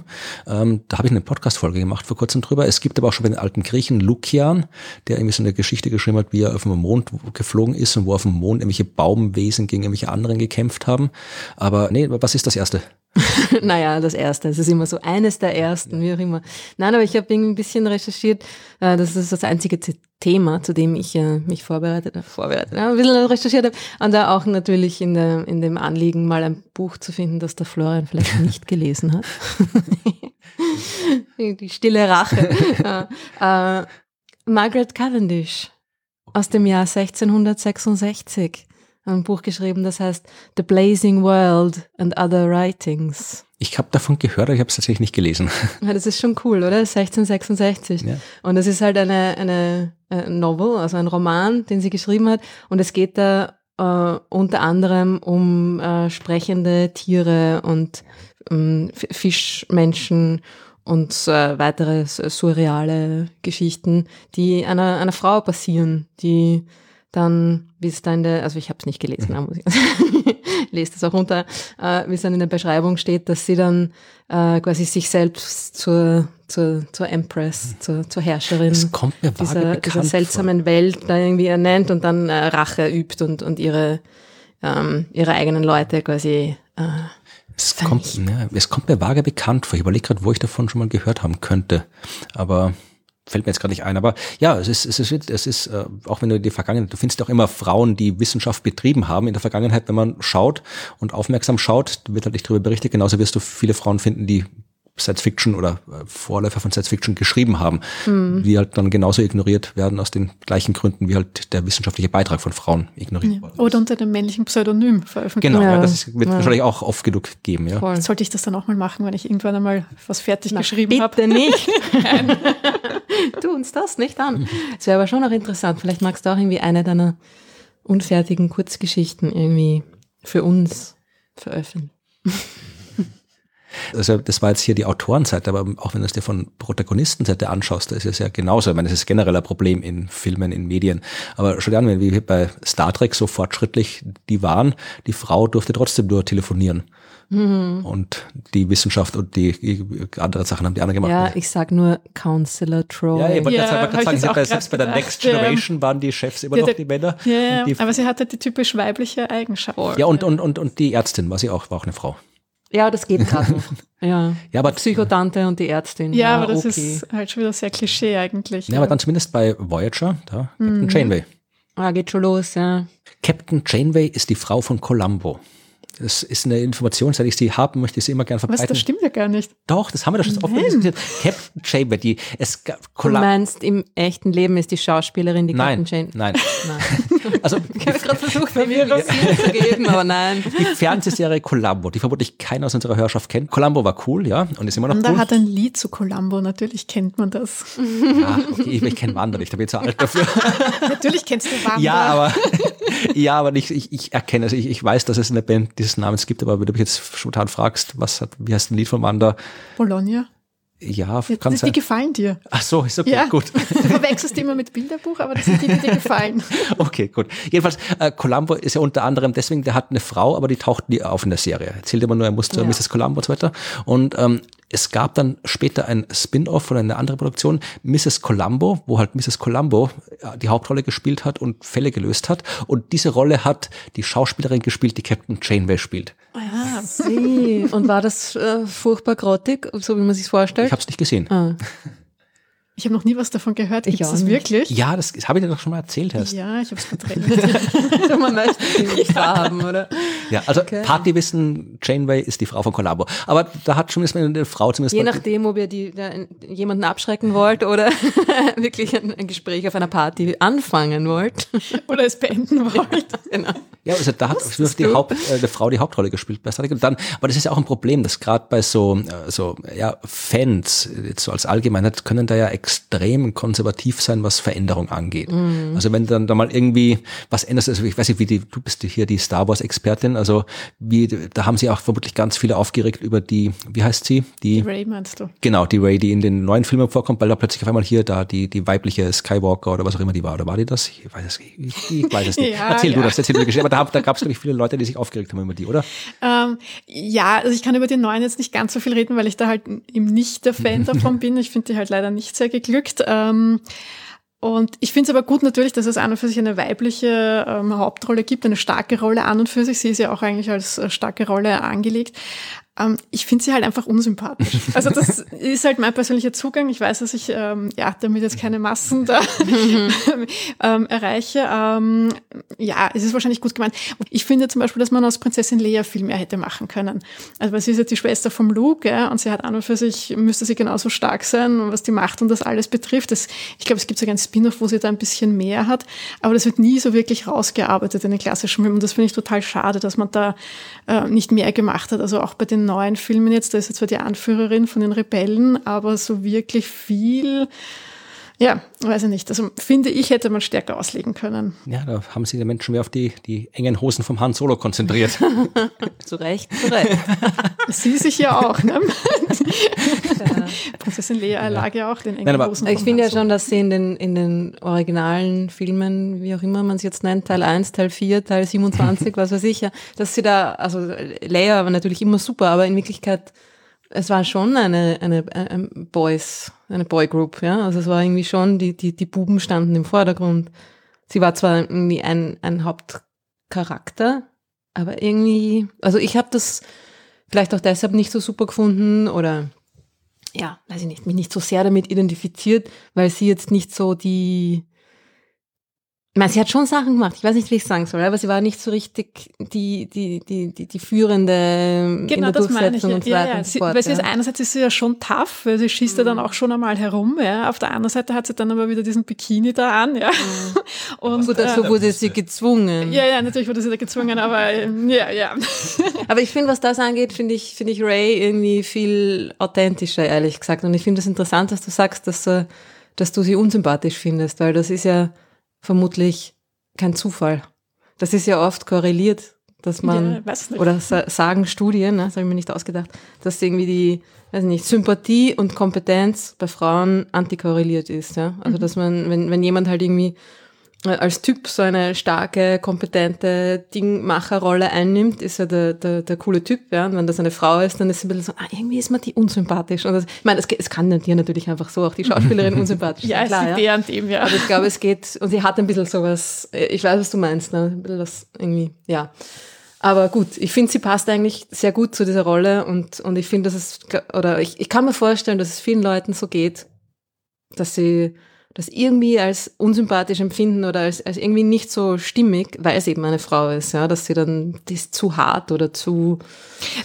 Damit hätte ich jetzt gar nicht so. Oder gar nicht so, ist jetzt gar nicht so ausgesprochen oder konkret, ne? Man hat ja irgendwie nur dieses Gefühl, das ist ja dann was ganz was Subtiles in Wirklichkeit, ja. Aber, ja, ich weiß nicht, das ist nur so eine Vermutung. Aber ich finde sie eigentlich, ich finde sie einen sehr, sehr stimmigen Charakter in Wirklichkeit, ja. Äh, ich finde aber, sie ist nicht wirklich ausgereift, weil eben dadurch, dass sie, ich meine, das ist sie jetzt. ist ja noch sehr jung. Ähm, ja, ja, aber ich meine jetzt nicht jetzt äh, sie als, also, sondern die, die gesamte Rolle ist, finde ich, nicht ganz ausgereift. Also man merkt das ja einfach dadurch, dass es halt auch kein Gesamtkonzept gegeben hat für diese letzten drei Teile, mhm. sondern es ist immer von Film zu Film sich, dann hat es den Regisseurwechsel und Drehbuchautorwechsel gegeben. Dann haben die, man, man merkt, dass die halt nicht genau gewusst haben, was sie eigentlich machen wollen oder wo sie hinwollen. Hin und, und das ja. finde ich ist halt der große, große Manko generell an dieser letzten, an diesen letzten drei Filmen. Ähm, und da hätte man so viel mehr machen können. Also da finde ich halt zum Beispiel Star Trek viel gelungener. Ich meine, da gibt es jetzt keine großen weiblichen Rollen, wobei eigentlich schon bei Beyond, aber egal. ähm, und deswegen finde ich das Gesamtkonstrukt, was mir halt einfach nicht gefällt. Und da ist halt die Rolle der Ray ein Ding davon. Ja. Und das mhm. würde ich jetzt nicht an dem aufhängen, dass sie jetzt eine Frau ist, ähm, sondern weil mir einfach dieses Gesamtkonstrukt an und für sich nicht passt. Ja. Und, und mhm. wenn sie jetzt ein, ein Bub wäre, dann hätte ich wahrscheinlich genauso das Problem, weil sie jetzt einerseits ist sie der Chosen One, dann aber wieder doch nicht und dann ja, machen wir nicht doch noch was aus sie und sie ist so ein, ein, ein bisschen halt auch dieses ja, ein bisschen das Objekt irgendwie, mit dem da halt herumgeschoben wird. Ja. Ich kann mir mhm. allerdings gut vorstellen, dass ähm, junge Leute sich sehr wohl mit ihr identifizieren können. Also glaube ich halt schon. Ja. Ich glaube halt, dass ich das halt ein bisschen distanziert sehe, wahrscheinlich, weil ich halt schon ein bisschen älter bin und vielleicht deswegen mit ihr jetzt auch nicht connecten kann. Aber ein gutes Beispiel für das, was ich meinte mit, äh, wo die Fans konservativ sein können, das ist äh, ja etwas da. Jetzt habt ihr so lange über Star Wars geredet, aber ich bin nicht auskenne. Äh, jetzt kommt Doctor Who. ich hätte dann noch auch ein Beispiel, wo ähm, mit so einem Geschlechterwechsel. Zuerst kommt Doctor Who. Und wirklich, also dass ich. Da gehen wir jetzt mal aufs Klo, mal zehn Minuten lang mit euch. Ich bin fast versucht zu sagen, dass es noch besser ist als äh, Deep Space Nine wahrscheinlich ist. Also Dr. Who ist auf jeden Fall besser als Deep Space Nine. Und äh, Dr. Who hat ja den großen Vorteil, dass ähm, da die Hauptrolle des Doktors jedes Mal, also immer wieder andere Personen spielen können und dass diese anderen Personen nicht so wie bei, bei James Bond Filmen zum Beispiel, wo halt dann plötzlich ist irgendwer anderer der James Bond, aber das wird nicht erklärt, warum das so ist. Also es wird einfach, es ist halt einfach ein anderer. Äh, beim Doktor ist es quasi in der Story angelegt, dass der immer wieder eine andere Person ist und nicht nur ein anderer Schauspieler ist, sondern tatsächlich auch eine andere Person mit anderer Persönlichkeit ist. Das heißt, dadurch kann die Serie halt dann immer schön, ja, kann sich halt immer weiterentwickeln. Und es gab schon insgesamt ähm, 13 Doktoren im, seit den 1960er Jahren, wo die Serie gestartet ist, und es waren immer Männer. Und äh, es gab in den letzten Jahren, so seit, dem, seit 95, seit die Serie wieder neu gebootet worden ist, äh, immer wieder mal, ja, vielleicht könnte mal eine Frau den Doktor spielen. Warum auch nicht? Also es gab in, so im, im Kanon, im Wissen der Serie, war nie explizit festgelegt, dass wenn der Doktor sich quasi neu generiert, neu regeneriert, eine neue Person wird, dass es unbedingt wieder ein Mann sein muss. Äh, es gab immer wieder so auch in, in diversen Hinweisen, dass es eine Frau sein könnte. Und dann kam in der in einer der letzten, vor, ich weiß nicht, welche Staffel es mal genau war, aber der, den Erzfeind des Doktors, der Master, der ist auch, der kann sich auch immer wieder neue Leben kriegen. Und der ist der Erzfeind des Doktors ist der Master. ja. Finde ich das sehr lustig. Ja, der heißt Und der Bachelor ist. der ist noch nicht aufgetaucht.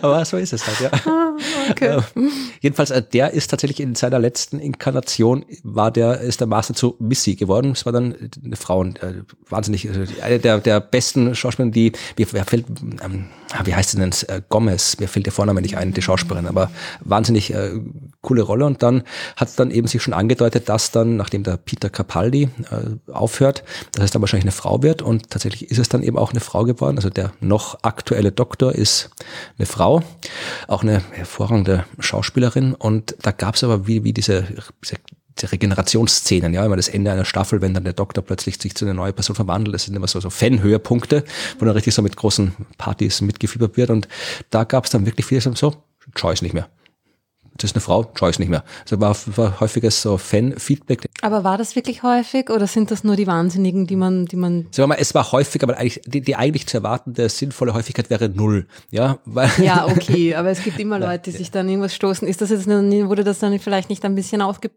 Baut. Natürlich, weil die am lautesten sind und alle, aber mm. es gab dann natürlich, Dr. Who ist ja gerade in, in Großbritannien ein extremes Medienphänomen, das kennen dort alle und da in den Medien ist auch viel I drüber. Know, I ja, know. Ja. da ist halt auch viel in den Medien dort drüber geschrieben worden und diskutiert worden und was das heißt, wenn der Doktor jetzt plötzlich auch einmal eine Frau ist, weil dann fehlt den kleinen, den, dem Burschen, den Jungen ja eine Identifiz Identifikationsfigur, weil, wenn, gut. A lost Generation, ja. Tatsächlich gibt es anscheinend gerade in der Science Fiction ähm, doch eine Fanszene, die konservativer ist, als es das Genre eigentlich erwarten würde. Ja. Das irritiert mich dann doch mal ein bisschen, wenn ich auf sowas stoße, wie eben den Widerstand zum 13. Doktor, der halt dann jetzt mal eine Frau ist. Ja, ich glaube, das sind vielleicht die Erwartungshaltungen oder das ist, weiß nicht, das ist man gewohnt so. Ja. Und wenn das dann irgendwie dagegen stößt, dann, also, ja. Ja, aber gerade als Dr. Who-Fan bist du es gewohnt, dass alle paar äh, Jahre der Doktor, den du jetzt gerade so super findest, ein neuer wird. Die innere Enttäuschung, die kurzfristige gewohnt, die gehört dazu zum Dr. Who-Fan sein, weil da kommt der Typ, an den du dich so gewöhnt hast, den du so cool findest, dann ist er weg und dann kommt ein neuer, dann musst du an den gewöhnen. Das ist quasi eingebaut ins Nein, Dr. Who sein. Das ist schwer. Erinnert dich, wie schwer ich mir getan habe bei The Crown. Da tun sie auch immer die, den Cast wechseln. Das macht mich immer fertig, wenn die Queen plötzlich wer anderer ist. Ja, eh, aber. Die hat das gleiche Geschlecht. Ich denke mal, also irgendwie wundert mich das auch nicht so, weil es ist irgendwie, es ist ja so, dass man zur Science Fiction aus unterschiedlichen Gründen kommen kann. Und ich glaube, es gibt viele Leute, die kommen da auch hin als äh, Flucht oder als, als Ort, wo, wo sie von der Realität äh, fliehen, die in der in der sie sich nicht wirklich äh, keine Ahnung wohlfühlen, sich nicht verwirklichen können, es ihnen irgendwie Schlimmes und furchtbar Unfaires passiert ist auf individuell, individuellem Level und dann äh, tauchen sie in diese Science-Fiction-Welt ein. Und da haben sie ihre Erwartungen erfüllt und da ist alles so, wie sie wollen und wie sie sich das vorstellen. Und wenn sich da dann auch noch was ändert, ja, es ändert sich ja in der echten Welt schon genug und da hat man vielleicht, keine Ahnung, hat der die Freundin mit dir Schluss gemacht irgendwie und dann ist der Doktor eine Frau. Ich meine, das geht aber überhaupt nicht, oder? Also, ja, ist natürlich nicht, nicht jetzt äh, eine Rechtfertigung, ganz und gar nicht, wie ihr vielleicht aus meiner leicht sarkastischen Stimme hören könnt, aber ich kann mir das, also ich, ich finde das jetzt auch nicht so überraschend, ne, dass da eine gewisse ähm, Wertkonservativität vorherrschen ja, eh, das kann. Das ist eh recht, aber trotzdem, die Jodie Whittaker ist eine super Schauspielerin, ein toller Doktor. Also, hm. sollte, Hörerschaft braucht gar nicht anfangen zu meckern, ja. genau. Untersteht euch. Ja, wollen wir jetzt noch. Na, ich habe hab noch bitte also, ein Beispiel. Beispiel. Ja, ja, ja. ja, ja. Ist mir nämlich jetzt gerade noch eingefallen und, ähm, und zwar ist es zwar jetzt nicht direkt Science Fiction, aber doch ein bisschen und zwar ist es bei Ghostbusters. Ah, stimmt, ja, da gab es auch viel, viel Ärger. Genau, ja. also da gab es ja auch die zwei Filme in den 80ern, großer mhm. Kult, äh, bis heute gerne gesehen. Dann kam ja dieses, äh, der neue Film, das Reboot mit den drei Damen und äh, das ist ja auch äh, ganz schwer gefloppt, ja. Und da haben sich auch viele schon im Vorfeld ja schon aufgeregt und gesagt, den schaue ich mir sicher nicht an, weil drei Frauen, das geht nicht, ja. Und äh, ich fand den nämlich auch sehr gut. Also ich finde, die hatten ihren Witz, ja, und mhm. ähm, also durchaus legitim, ja. Also das war jetzt, ich meine, es war schon auch ein bisschen so Effekttheater und so, aber es war ein nettes Popcorn-Kino, ja. Und ähm, jetzt gibt's ja den neuen, äh, das Ghostbusters Legacy, ist ja jetzt gerade im Kino. Also ich habe es mir noch vor dem Lockdown angesehen. Und ähm, das ist jetzt wieder also sind eigentlich sind ja so ein bisschen Kiddies, die da so ein bisschen eben in die Fußstapfen treten. Also ich will jetzt nicht spoilern. Die Alten treten auch wieder auf, also haben auch so kleine Rollen. Und, ähm, und da ist es aber auch ein junges Mädchen zum Beispiel, das eigentlich die starke Hauptrolle hat. Und, ähm, und finde ich das eigentlich eine, eine super Lösung. Also man, also ich finde, da haben sie es jetzt wieder gut gemacht. Offensichtlich haben sie ein bisschen aus den Fehlern gelernt, dass diese drei Frauen aus dem äh, letzten Film offensichtlich zu viel waren fürs Publikum, dass die das nicht verkraftet haben. Okay. Drei Frauen auf einmal. Ja, genau, also wirklich so selbstbewusste. Das auch zwei hier, sonst ja, vor allem so packen. mit äh, Physikerinnen und so, das geht irgendwie gar nicht, ja. Ähm, dass das offensichtlich too much war. Und, ähm, und, und jetzt, die Comedy dürfte aber echt gut funktioniert haben, weil es der Film hat ja in, in, den österreichischen Kinos gestartet am Wochenende vor dem Lockdown und hatte das an dem Wochenende das beste Einspielergebnis sogar. Also die waren da, ähm, also der Film war da Platz eins sogar. Es war halt nur das eine Wochenende, dann war jetzt Lockdown und Kinos zu. Also ich hoffe, dass sie da jetzt ähm, anschließen können. Ähm, aber der war sehr gut, der Film auch. Und, und das finde ich so ein bisschen ein Happy End zu, zu deiner Geschichte jetzt irgendwie, dass man dann vielleicht auch so ein bisschen, vielleicht ist es ein Kompromiss, aber ich fand den eigentlich sehr gut, ja. Ja, dann sind wir quasi, wenn das, nehmen wir das als erste Empfehlung, Ghostbusters Legacy sich anzuschauen. Ich habe ihn noch nicht gesehen. Ich war cool, ich muss ja sagen, also dass der Titel schreckt mich sehr ab. Das ist irgendwie so wie etwas, das Experience heißt. Denke ich mir auch, na danke. legacy. Das ist irgendwie so, what? What's the legacy? What did they do? Ja, das ist irgendwie so ein, so ein Allgemeinplatzwort, wo, wo dann irgendwie so. Heißt doch im Englischen, glaube ich, hat einen anderen Titel, aber ich weiß jetzt gerade okay. nicht mehr welchen. Dann sogar auf Englisch hat er sogar einen anderen Titel. Glaub's, ich bin mir jetzt nicht sicher, so, ähm, aber es kann sein, ja. Na gut, vielleicht der Film trotzdem gut, obwohl sie ihm einen bescheuerten Titel gegeben haben. Der wird vielleicht Weihnachten wirklich passen. Also es ist für mich Familie ist ein großes Thema auch bei dem Film. Mhm. Gut, also dann empfehlen wir, was, was äh, Serien, äh, Bücher, Filme, was auch immer, was muss man unbedingt lesen und sehen, was, was muss man nicht lesen und sehen, was ist so schlecht, dass man es definitiv nicht anschauen muss, was ist so grottig, dass es nicht mal mehr schlecht gut ist, also was würdet ihr der Hörerschaft empfehlen? Rot. Da, on the spot. Also ich habe ähm, auf, auf Empfehlung eines Freundes hin angefangen, The Expanse zu schauen. Oder The Expanse, wie sie in der Serie nennen würden. Also am Anfang hat mich natürlich der amerikanische Akzent total irgendwie abgeschreckt. War am Arsch gegangen. Aber äh, die, erste, die ersten zwei Folgen waren irgendwie ziemlich verwirrend und äh, ich fand ziemlich bescheuert und ich hätte schon fast abgedreht und mir gedacht, was ist denn das schon wieder für ein Scheiß? Aber jetzt bin ich bei Staffel 2 angelangt und irgendwie doch ge gehuckt und irgendwie ist es doch ziemlich cool. Und das ist, äh, kennst du das? Ich habe, glaube ich, habe ich hab die erste Folge gesehen, ja. oder? Ich habe es ja, dreimal begonnen. Ich bin nicht über die, die ersten, ersten, drei Episoden ja, rausgekommen. Aber das ist, ich, ich habe es irgendwie, ich habe mir gedacht, okay, ich schaue mir jetzt die erste Staffel an. Und äh, irgendwie, schauen wir mal. Ne? Da, da quäle ich mich jetzt quasi durch. Die ersten zwei oder drei, ich glaube, so ab der dritten Folge passiert dann irgendwie was. Und es ist wirklich so, in der ersten Folge labern sie die ganze Zeit nur und man versteht kein Wort. Was irgendwie, ja. Und man denkt sich, what? Und es passiert nichts und Dings, aber es wird dann irgendwie besser und es wird dann diese Welt auch irgendwie stimmiger und gut aufgebaut. Und ähm, ja, also es ist ein bisschen, mir ist es fast ein bisschen zu gruselig. das ist gruselig, okay. Aha, ja, okay, das hätte ich jetzt noch gar nicht. Ja, es wird, das wird dann noch ein bisschen gruselig. Ja, ja vielleicht, sollte vielleicht sollte man dem Ganzen nochmal einen Versuch geben. Ja, also es ist nicht so, es ist, uh, es ist keine nice and clean uh, Star Trek Welt. Es ist uh, sehr dunkel und genau. Nix für Kinder. First Contact fand ich aber auch ein bisschen gruselig, wie ich es das erste Mal gesehen habe. Ja, das ist eh. Mit dem Borg. Ja, na ja, eh. Das ist, ja, ja, ja, es ist, es ist, er geht in die Richtung, aber halt noch viel. Nein, es ist eigentlich ganz anders. Aber äh, es ist halt irgendwie schon auch, also es ist quasi die klassische Science Fiction in der Hinsicht, dass es seine, dass es unsere Gesellschaft in die Zukunft extrapoliert und sich quasi vorstellt, wie sich das alles da, ähm, wie das alles werden könnte, wenn wir einfach so sind, wie wir sind und uns dann in den Weltraum hinaus begeben ähm, durch einen, nur, ein, nur eine, eine technische Verbesserung, besseren Antrieb quasi im Endeffekt. Sie haben dann noch ein paar andere Sachen, aber es geht eigentlich hauptsächlich darum, dass man quasi schnell, effizient weit reisen kann und wie sie dann das Sonnensystem quasi bevölkern und was dann da passiert mit unserer quasi kolonialistischen Natur und was dann daraus wird. Und dann kommt halt noch äh, gruseliges Zeug dazu. Und es ist irgendwie, ja, also ich hab, bin jetzt schon ein bisschen da reingekippt und fangt vielleicht bei Folge 4 an, genau.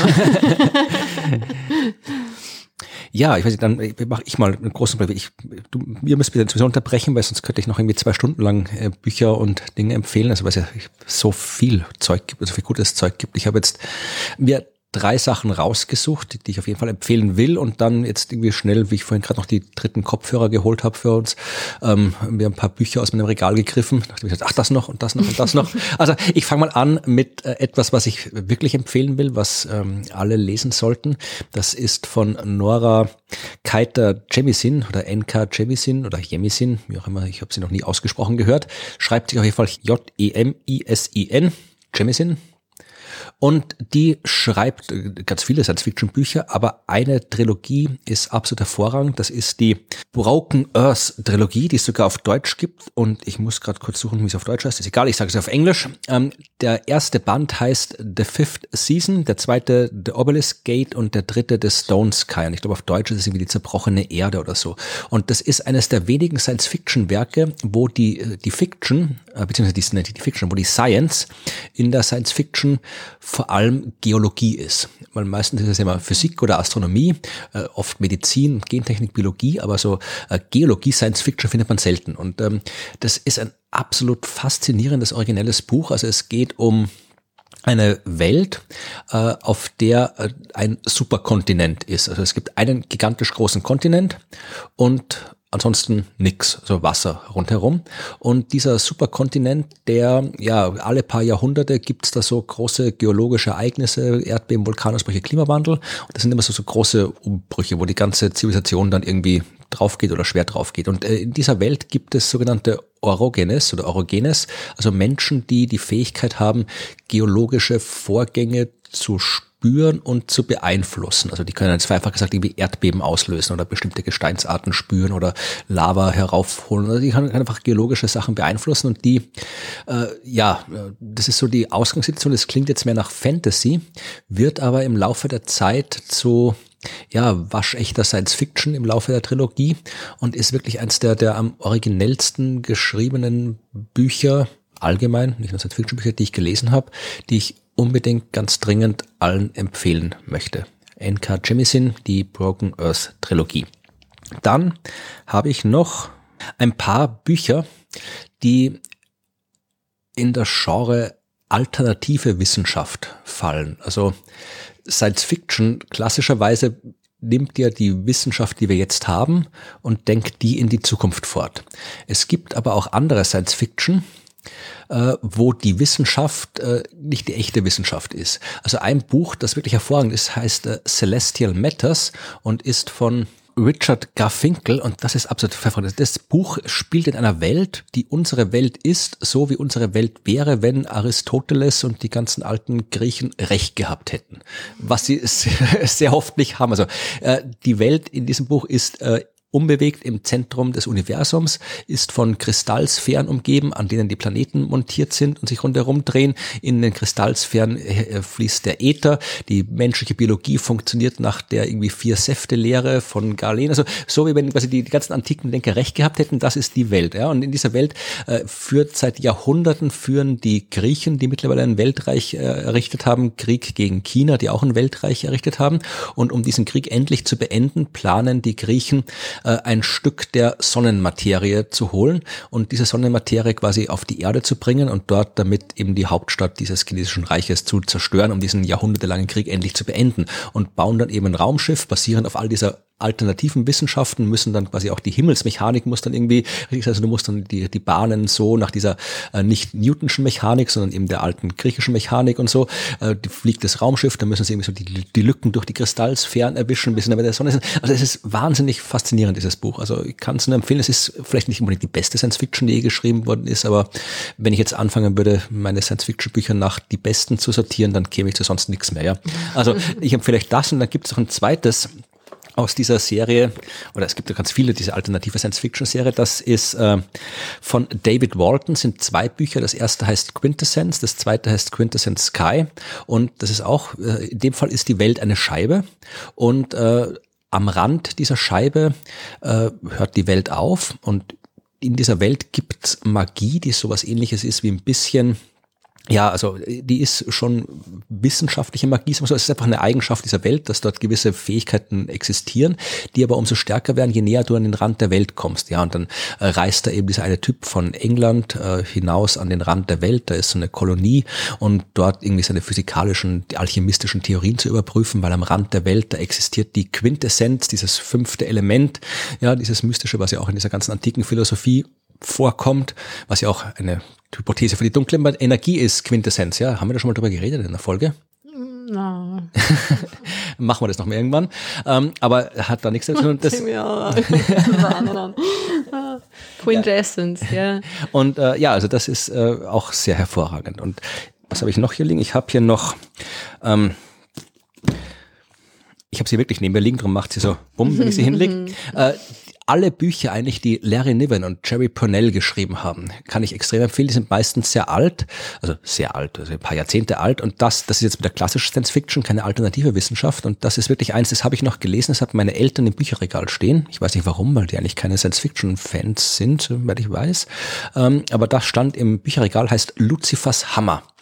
Und ist äh, ein Buch, wo fast am, am das Buch, wo das, was passiert, wenn ein großer Himmelskörper auf der Erde einschlägt, äh, sowohl aus Science-Fiction-Sicht als auch aus wissenschaftlicher Sicht wirklich fantastisch, exakt, faszinierend beschrieben ist. Also es geht darum, dass ein Komet in dem Fall entdeckt wird, auf Kollisionskurs mit der Erde, dann schlägt der ein und dann geht es darum, was passiert danach. Und äh, das ist halt wissenschaftlich äh, absolut äh, einwandfrei, zumindest nach dem Stand der 70er Jahre, wo es geschrieben wurde, aber äh, zumindest das, was geschrieben ist, kann man heute auch noch im weitesten gehen so durchgehen lassen und halt auch als Geschichte wunderbar. Und die beiden haben noch ein paar andere geschrieben. Es gibt äh, Footfall heißt ein Aliens. Da geht es darum, äh, wie Außerirdische die Erde quasi erobern und wie die Menschheit zurückkämpft. Da kommt das Projekt Orion vor, dieses äh, atombombengetriebene Raumschiff, was ja tatsächlich als Konzept existiert für interstellare Reisen. Und äh, es gibt noch der, der, der Splitter im Auge Gottes, ist auch noch eins von den drei. Also da geht es um außerirdisches Leben und wie das so anders sein kann als bei uns. Also die schreiben sehr, sehr gute Science Fiction, die halt als Buch gut ist, als Handlung spannend, aber eben auch wissenschaftlich hervorragend. Und dann habe ich noch das ein. Das waren jetzt aber schon drei. Ja, ich habe noch ein viertes. Ich, ich könnte, ich habe ich hab ein paar hundert in meinem Büro rumliegen und wahrscheinlich noch mal ein paar hundert auf meinem Kindle. Und das erste würde ich gerne lesen. Kann und, ich mir das ausborgen? Und noch mal, das, das Celestial Matters? Ja, das hat ja. das schönste Cover. Ich entscheide meine, meine ja, natürlich kann das ausborgen. Leseaktivität nach ähm, Cover-Ästhetik. Ja. Aber ist äh, dann gelesen, ich habe ja Bibliotheken leer gelesen an Science Fiction. Also ich habe da jetzt meist schon wieder vergessen, was ich gelesen habe. Also ich könnte wirklich, es ist sehr, es tut mir wirklich, es macht mich fertig, hier Bücher empfehlen zu müssen. Also wie könnte man den inneren Kampf gar nicht nicht nachempfinden, was ich alles empfehlen Was will. mich wundert, ist, dass dein All-Time-Favorite Lieblings äh, Science-Fiction-Buch noch nicht vorgekommen ist. Ja. Wohl vielleicht ist es eher Fantasy als Meinst du Science-Fiction. Dune? Ja, natürlich wird Das habe ich nämlich gerade angefangen zu lesen. Sehr gut, ja. Also äh, hätte ich, Finally. hätte ich natürlich schon noch erwähnt, äh, weil ja, aber Dune, da müssen wir eigentlich eine eigene Sendung drüber machen. Und da müssen wir drüber reden, warum man nicht äh, über diese komische Miniserie redet, warum der David Lynch-Film so umstritten ist und obwohl, warum der trotzdem er die Handlung so sehr ändert, äh, absolut hervorragend ist, warum äh, Dune so anders ist, also warum die letzten Bücher so anders sind als die ersten Bücher, warum man die Fortsetzungen, die sein Sohn geschrieben hat, trotzdem lesen sollte, obwohl es eigentlich die Philosophie von Dune komplett, also Dune, es gibt- wir müssen einen Dune-Podcast machen. an. Aber Dune Er ist, na- schwebt schon ungefähr 10 Zentimeter über dem Boden ne? für, Die- für euch. Dune ist natürlich eine absolute Empfehlung. Ja, Also gerade auch aus heute über äh, Frank Herbert, diese Serie, die war immer schon aktuell, weil ja vor allem die, das, was er damals der Grund war, diese Science Fiction zu schreiben, ja heute immer noch aktuell ist. Damals, es ging halt darum, er wollte schreiben, wie eine Welt aussieht.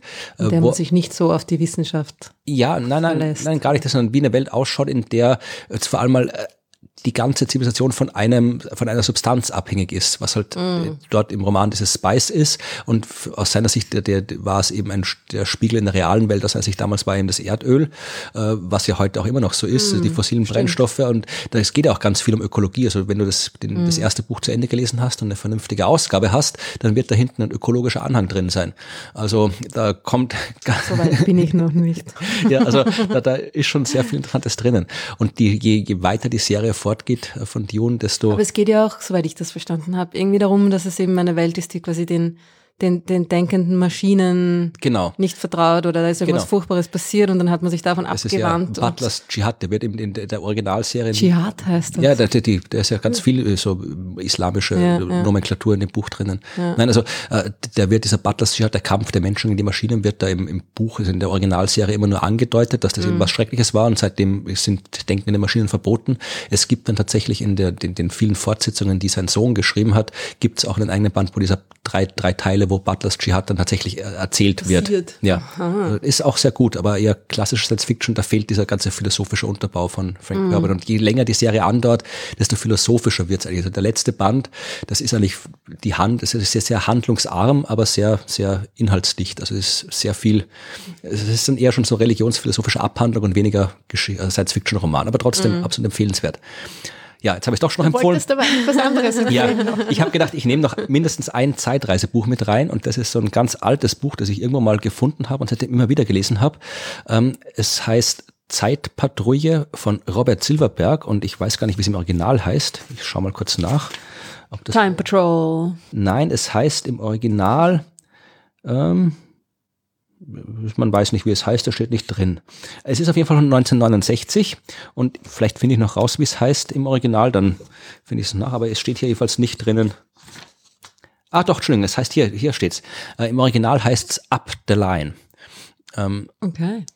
Und es geht halt um eine Welt, in der Zeitreisen existieren. Also du kannst, da ist die Technik für Zeitreisen da und ja, so eine, da werden Touristengruppen so rumgeführt. Das heißt, du kannst da so historische Ereignisse besuchen, aber halt streng geführt und die, die Hauptperson ist da quasi so ein Zeitreiseführer, ähm, der halt dann Touristen äh, dorthin führt und es ist natürlich dieser so äh, eines der vielen klassischen Zeitreiseparadoxien äh, ist halt, dass ja der Zeitpunkt ist immer gleich. Wenn ich zurückreise ins Jahr, weiß ich nicht, 1977, um mir die Premiere von Star Wars anzuschauen und mich ins Kino setze und dann denke ich mir, ach der Film war so toll, den schaue ich mir ein zweites Mal an und das Popcorn 1970 war so super, ich möchte nochmal die Premiere sehen und dann fahre ich reise nochmal zurück, dann sitze ich dann schon im Kino und setze mich dann daneben. Dann sitze ich zweimal im Kino, weil es ja immer der gleiche Ort ist, zu dem ich zurückreise.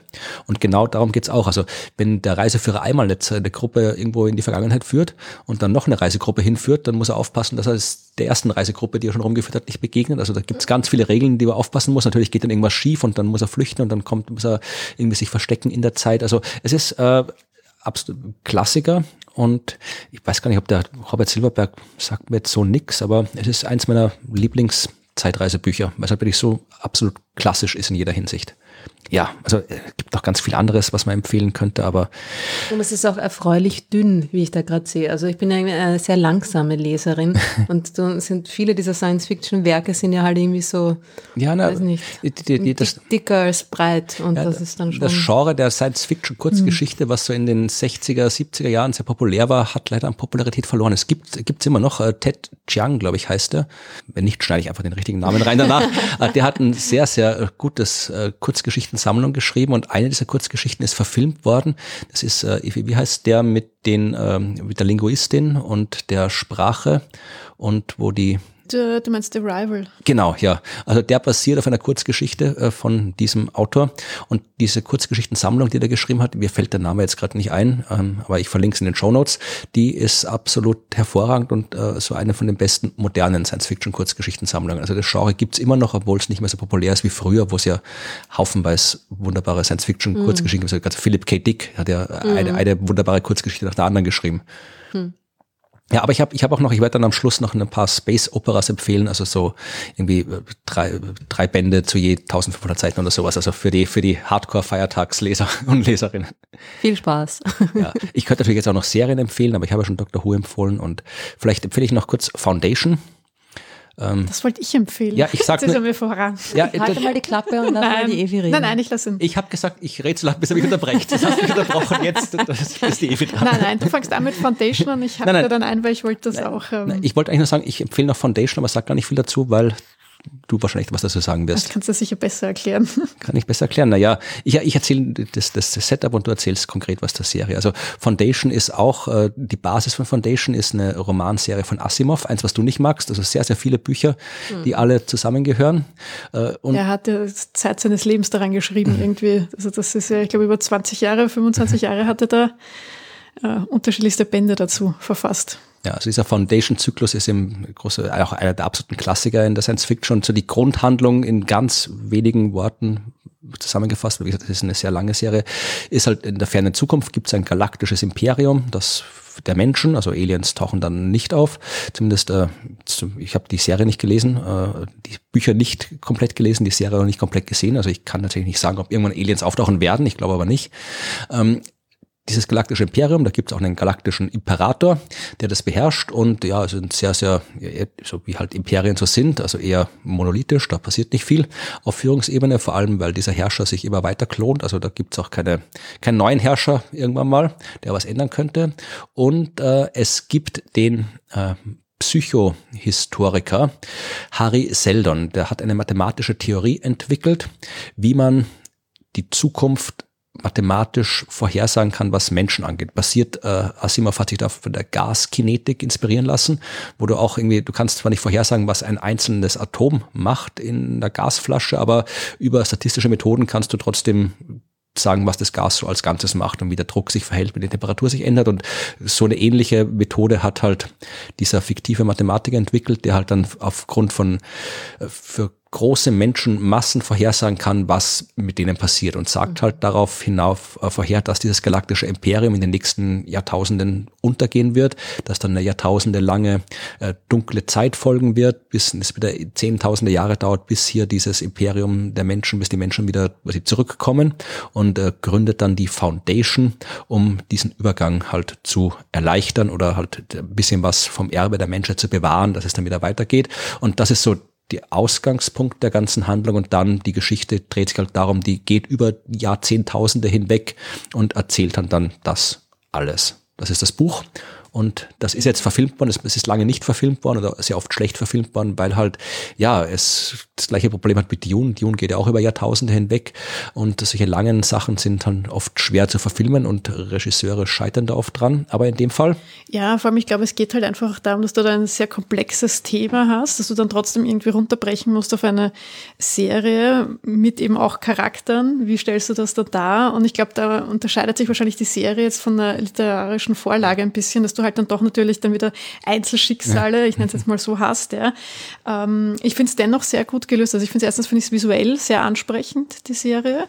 Und da hast du aber zum Beispiel jetzt schon sehr starke weibliche Hauptrollen auch. Also die, die schon auch sehr beeindruckend sind und die da auch sehr, sehr selbstbewusst sind. Also finde ich eigentlich, ähm, Ja, also ich habe mir tatsächlich sagen lassen von Leuten, die das Buch, die Serie gelesen, also die Buchserie gelesen haben, dass da schon großer Unterschied ist in der Handlung. Vor allem, weil eben auch in der Fernsehserie aus dramaturgischen Gründen halt dann doch ja, du halt auf Einzelpersonen fokussieren musst und da ist auch diese mathematische Methode, die ist halt dann, die, die geht da ein bisschen so in, in Zauberei über, kann man fast sagen. Also das sind der, da kommt diese mathematische Erkenntnis dann per Vision oder so. Also das hat dann nichts mehr mit dieser Wissenschaft zu tun. Und äh, ja, aber es ist, also, es ist einfach ganz unabhängig von der Buchvorlage, ist es wirklich eine visuell absolut beeindruckende Serie. Also das hat mich wirklich sehr beeindruckt, wie das, wie das ausschaut da, wie das gemacht ist. Und so die Geschichte finde ich auch bis jetzt sehr gut. Also die erste Staffel habe ich gesehen, haben wir gesehen und ja, ich finde auch den Cast sehr gut. Also es ist diese, es sind sehr viele Jungschauspieler, die man eigentlich jetzt so nicht kennt, aber die finde ich sehr überzeugend. Der Imperator ist Pace, den finde ich sehr gut. Da bin ich ja ein bisschen ein Fan von ihm. Das, äh, den finde ich als Imperator einfach, also er hat einfach diese, diese Statur auch und dieses Auftreten. Und ich finde diese Idee mit dem Klonen einfach auch, auch äh, sehr gut, weil das halt auch so diesen, diesen Machtgedanken, mhm. dieses Machterhalten irgendwie, ja, dass du dann halt einfach immer an der Macht bleibst, finde ich halt schon. Na. Ja, nein, ich finde die Idee einfach, ähm, ja, mir gefallen ja, solche Ansätze einfach am besten einfach, kann wenn, und am besten genau. weiß. Wenn das, ja, wenn das unser Kanzler gewusst hätte. ja, genau. Na, der hat ja gerade, ist ja gerade zurückgetreten, weil er ein Kind bekommen hat. Ja, aber ich glaube, er hat sich nicht geklont, hoffentlich nicht. Gottes Willen. in welche dunkle Ecken begeben wir uns da. Dystopie ist auch ein, ein ja. Subgenre der Science Ja, ich wollte gerade sagen, Dystopie, da kann ich jetzt gleich einhaken. Das war nämlich eines von meinen Vorschlägen noch. Also das Neue hast du ja jetzt schon ähm, von meinen Empfehlungen mir vorweggenommen. Ähm, ich habe jetzt noch etwas Älteres ähm, und dann noch etwas Trashiges. und ähm, ich habe jetzt auch lange überlegt, was ich da jetzt noch ähm, erwähnen soll, weil meine Liste auch ähm, eher lang ist. Mhm. und ähm, jetzt habe ich mir überlegt, dass ich was Dystopisches empfehlen werde. Und zwar, ich mag ja auch immer so diese Simulationswelten. Also ich bin ja das auch ein bisschen Fan von Matrix oder Surgeon's Floor, so dieses, die reale Welt ist nicht das, was sie wirklich ist. Ähm, oder kann ich meinen Erinnerungen trauen, kann ich meiner Wahrnehmung trauen? Und ähm, da gibt's dann auch diesen Film von 1998 ist der schon, also ein bisschen älter mit Kiefer Sutherland. 1998 ist alt, was ihr jetzt denkt. Naja, es ist, der ist nicht, nicht der aktuellste Film, ja, es ist Dark City. Ja. Und ähm, der ist auch sehr dunkel, sehr düster. Also du mit, dass du jetzt bei Expanse da jetzt ein bisschen gespoilert hast, dass es düster wird, habe ich mich jetzt dann für Dark City entschieden, weil der auch eben eher dystopisch, düster, sehr finster ist. Und der spielt eben auch so mit diesem Gedanken, ähm, also kurz zum, ich, ich überlege jetzt, wie ich da den Inhalt ähm, wiedergeben soll, ohne dass ich da zu viel spoiler. Aber da geht es eben auch darum, ähm, also es gibt eine außerirdische Macht, die Erinnerungen verändern kann, ja. Und da ist es dann eben auch, und die Menschen wachen dann eben auf und haben andere Erinnerungen, ja. Und mhm. da ist es eben auch so diese Frage, kann ich meinen Erinnerungen trauen? Was ist wirklich eine Erinnerung? Was ist echt? Was ist äh, nicht echt? Und ähm, ja, in Wahrheit geht es halt darum, dass da die Menschen in einer Stadt leben, die eigentlich ein Experiment von Außerirdischen ist und die das natürlich aber nicht wissen. Und da verändert sich das dann immer jede Nacht und, und baut sich anders auf. Und ähm, also die Außerirdischen erinnern dann auch so ein bisschen an die dunklen Herren aus Momo. Mhm. Und ähm, ich finde es sehr gut. Also ich finde es, es ist ein bisschen so Neo-Noir-Film auch. Also wer so ein bisschen dieses Düstere mag, der kann sich das gerne anschauen. Es ist so schrecklich, weil du geredet hast, immer wieder 15 andere Bücher eingefallen, die ich über den will. ja, jetzt mir auch die Drehen wir dir mal dein Mikro ab. ja, dann, dann schließe ich gleich mit was Trashigem. Ja, bitte, Trash genau. haben wir doch gar nicht. Das ja, eben, genau. Das ist alles immer so hochqualitativ, was du da präsentierst. Florian, da muss ich jetzt was Trashiges, was so schlecht ist, ähm, dass man sich das schon wieder anschauen kann. Ähm, und zwar ist das das Mystery Science Theater 3000. Von dem habe ich gehört, aber ich weiß, ist es, ist es mit Stephen King, dieses Ding? Nein, nein, das ist dieses absolut Trashige. Ähm, es ist, glaube ich, aus den 90er Jahren auch. Ähm, das ist das, wo du diese alten Filmausschnitte hast und dann hast du diese Aliens, die das immer kommentieren und dazwischen quatschen. Oh Gott, das klingt jetzt schon trashig. Ja, es ist super trashig, ja. Das schaut man sich am besten an, wenn man äh, um drei Uhr in der Früh nach Hause kommt vom Fortgehen oder so, dann zieht man sich das vielleicht nochmal rein. Es ist trashig, ich habe es gesagt, ja, aber es ist ähm, sehr unterhaltsam, finde ich. Guter Titel auch. Ja, also ich, ich glaube, es, es, es gibt auch eine Serie dazu und ähm, ich kenne aber nur den Film dazu. Also es gibt den Movie mhm. äh, und den, den kenne ich. Ähm, und ja, es ist sehr unterhaltsam, darf man nicht, nicht so ernst nehmen. Du weißt, ich bin die Meisterin des Trashs, ja, ja, was Science-Fiction-Filme betrifft. Ja, wie hieß das mit, mit Titan, was wir uns da angeschaut haben? Jetzt bin ich wahrscheinlich dann gleich schockiert, was kein Trash ist. Was meinst du? Der, dieser, dieser, der komische Roboter auf dem Titan auf der Forschungsstation. Ah, Saturn 3 meinst du? Saturn 3, ja. Ach, der ist auch toll. ja, aber der ist Trash. ja, der ist schon. Aber Farrah Fawcett spielt da bitte mit, ja. Es ist aus den äh, späten 70ern. Nice, Ähm, und äh, die Hauptrolle ist auch der, äh, der, wie heißt er denn? Der Papa vom, ähm, vom James Douglas, der Kirk Douglas? Kirk Douglas, oder ist das doch, glaube ich. Der spielt den es war auf jeden Fall Die zwei würden gut zusammenpassen, auf jeden Fall, ja. ja. glaub, Saturn City heißt der Film, glaube ich. Das, das, Buch heißt Saturn 3. Das Buch auch gelesen. Ja, ich auch, weil du gesagt hast, ich soll es lesen. Aber das Buch war auch nichts weniger trashig als der Film. Ja, vor allem, weil das Buch erst nach dem Film geschrieben worden ist. Also das wird dann noch noch im Eck. Der hat den Film nacherzählt, das Buch. Also das ist tatsächlich die Bücher, die man nicht lesen muss. Ja, also da will ich auch sowas empfehlen. Also lest nicht das äh, Buch zum Film Saturn 3. Ja, aber ich glaube, es ist generell keine Empfehlung, ähm, Bücher zu lesen, die nach dem Film geschrieben wurden. Also das merkt man immer und ich finde, das ist dann einfach nicht gut. Außer bei 2001. Stimmt, ja, ist auch 2001, 2010, 2063 sind auch alle. Es gibt so viele gute Bücher. Arthur C. Clarke allein, ja, also hier die, das, das Weltraumlift-Buch vom Arthur C. Clarke, alles so gut. Egal. Ähm, wir können nicht, wollt ihr noch was empfehlen, sonst müssen wir voranschreiten. Mm, generell oder für Weihnachten? Ja, für Weihnachten machen wir ganz am Schluss. Okay, unsere Weihnachtsempfehlungen. Dann, dann bin ich fertig. du noch was empfehlen, Rot? Äh, Außer na, die Expans. Schreiten wir mit schnellem Schritt voran, oder wie hast du gerade gesagt? Ja, ich habe nicht gesagt, das hast du gerade gesagt. ja. Dann kommt jetzt der Punkt, wo wir uns äh, bedanken, denn ja, mhm. Weihnachtszeit ist auch Dankenszeit. Jedenfalls haben wir von euch Geschenke bekommen, ja, obwohl noch gar nicht Weihnachten ist, habt ihr uns schon Geld überwiesen, Geld gegeben, damit wir die Kosten decken können, die der Podcast und unsere Arbeit hier aufwerfen. Und das freut uns, wenn ihr uns auf diese Art unterstützt. Äh, das kann man tun mit PayPal, mit Patreon oder mit Steady. Die diversen Informationen dazu, wie man das machen kann, gibt es auf unserer Homepage. Und wir bedanken uns sehr bei all denen, die das seit der letzten Folge gemacht haben. Das waren nämlich Rainer, dann waren das Hauke, Hauke, Hauke, Hauke und Hauke. Und ich hoffe, äh, Hauke, du weißt, was du machst machst mit diesen Spenden. Also wir verfolgen das gespannt, was du da das anstellst. Ich habe irgendwie aufgehört. Also ich habe irgendwie, ich habe geglaubt, ich hätte da schon ein Muster gefunden, aber ja, schauen wir mal, was, was äh, mit den von, macht, ja. von Neumann Euros. Da, da, da, wir sind gespannt, ja. was passiert. Auf jeden Fall. Danke, Hauke. Dann äh, Tobias, Hans Martin. Äh, Markus Christian, vielen Dank. Lutz, noch ein Matthias. Ja, nee, wir hatten noch keinen Matthias. Äh, Matthias, danke. Äh, Maximilian, ganz, ganz, ganz, ganz, ganz vielen Dank. Das war sehr beeindruckend.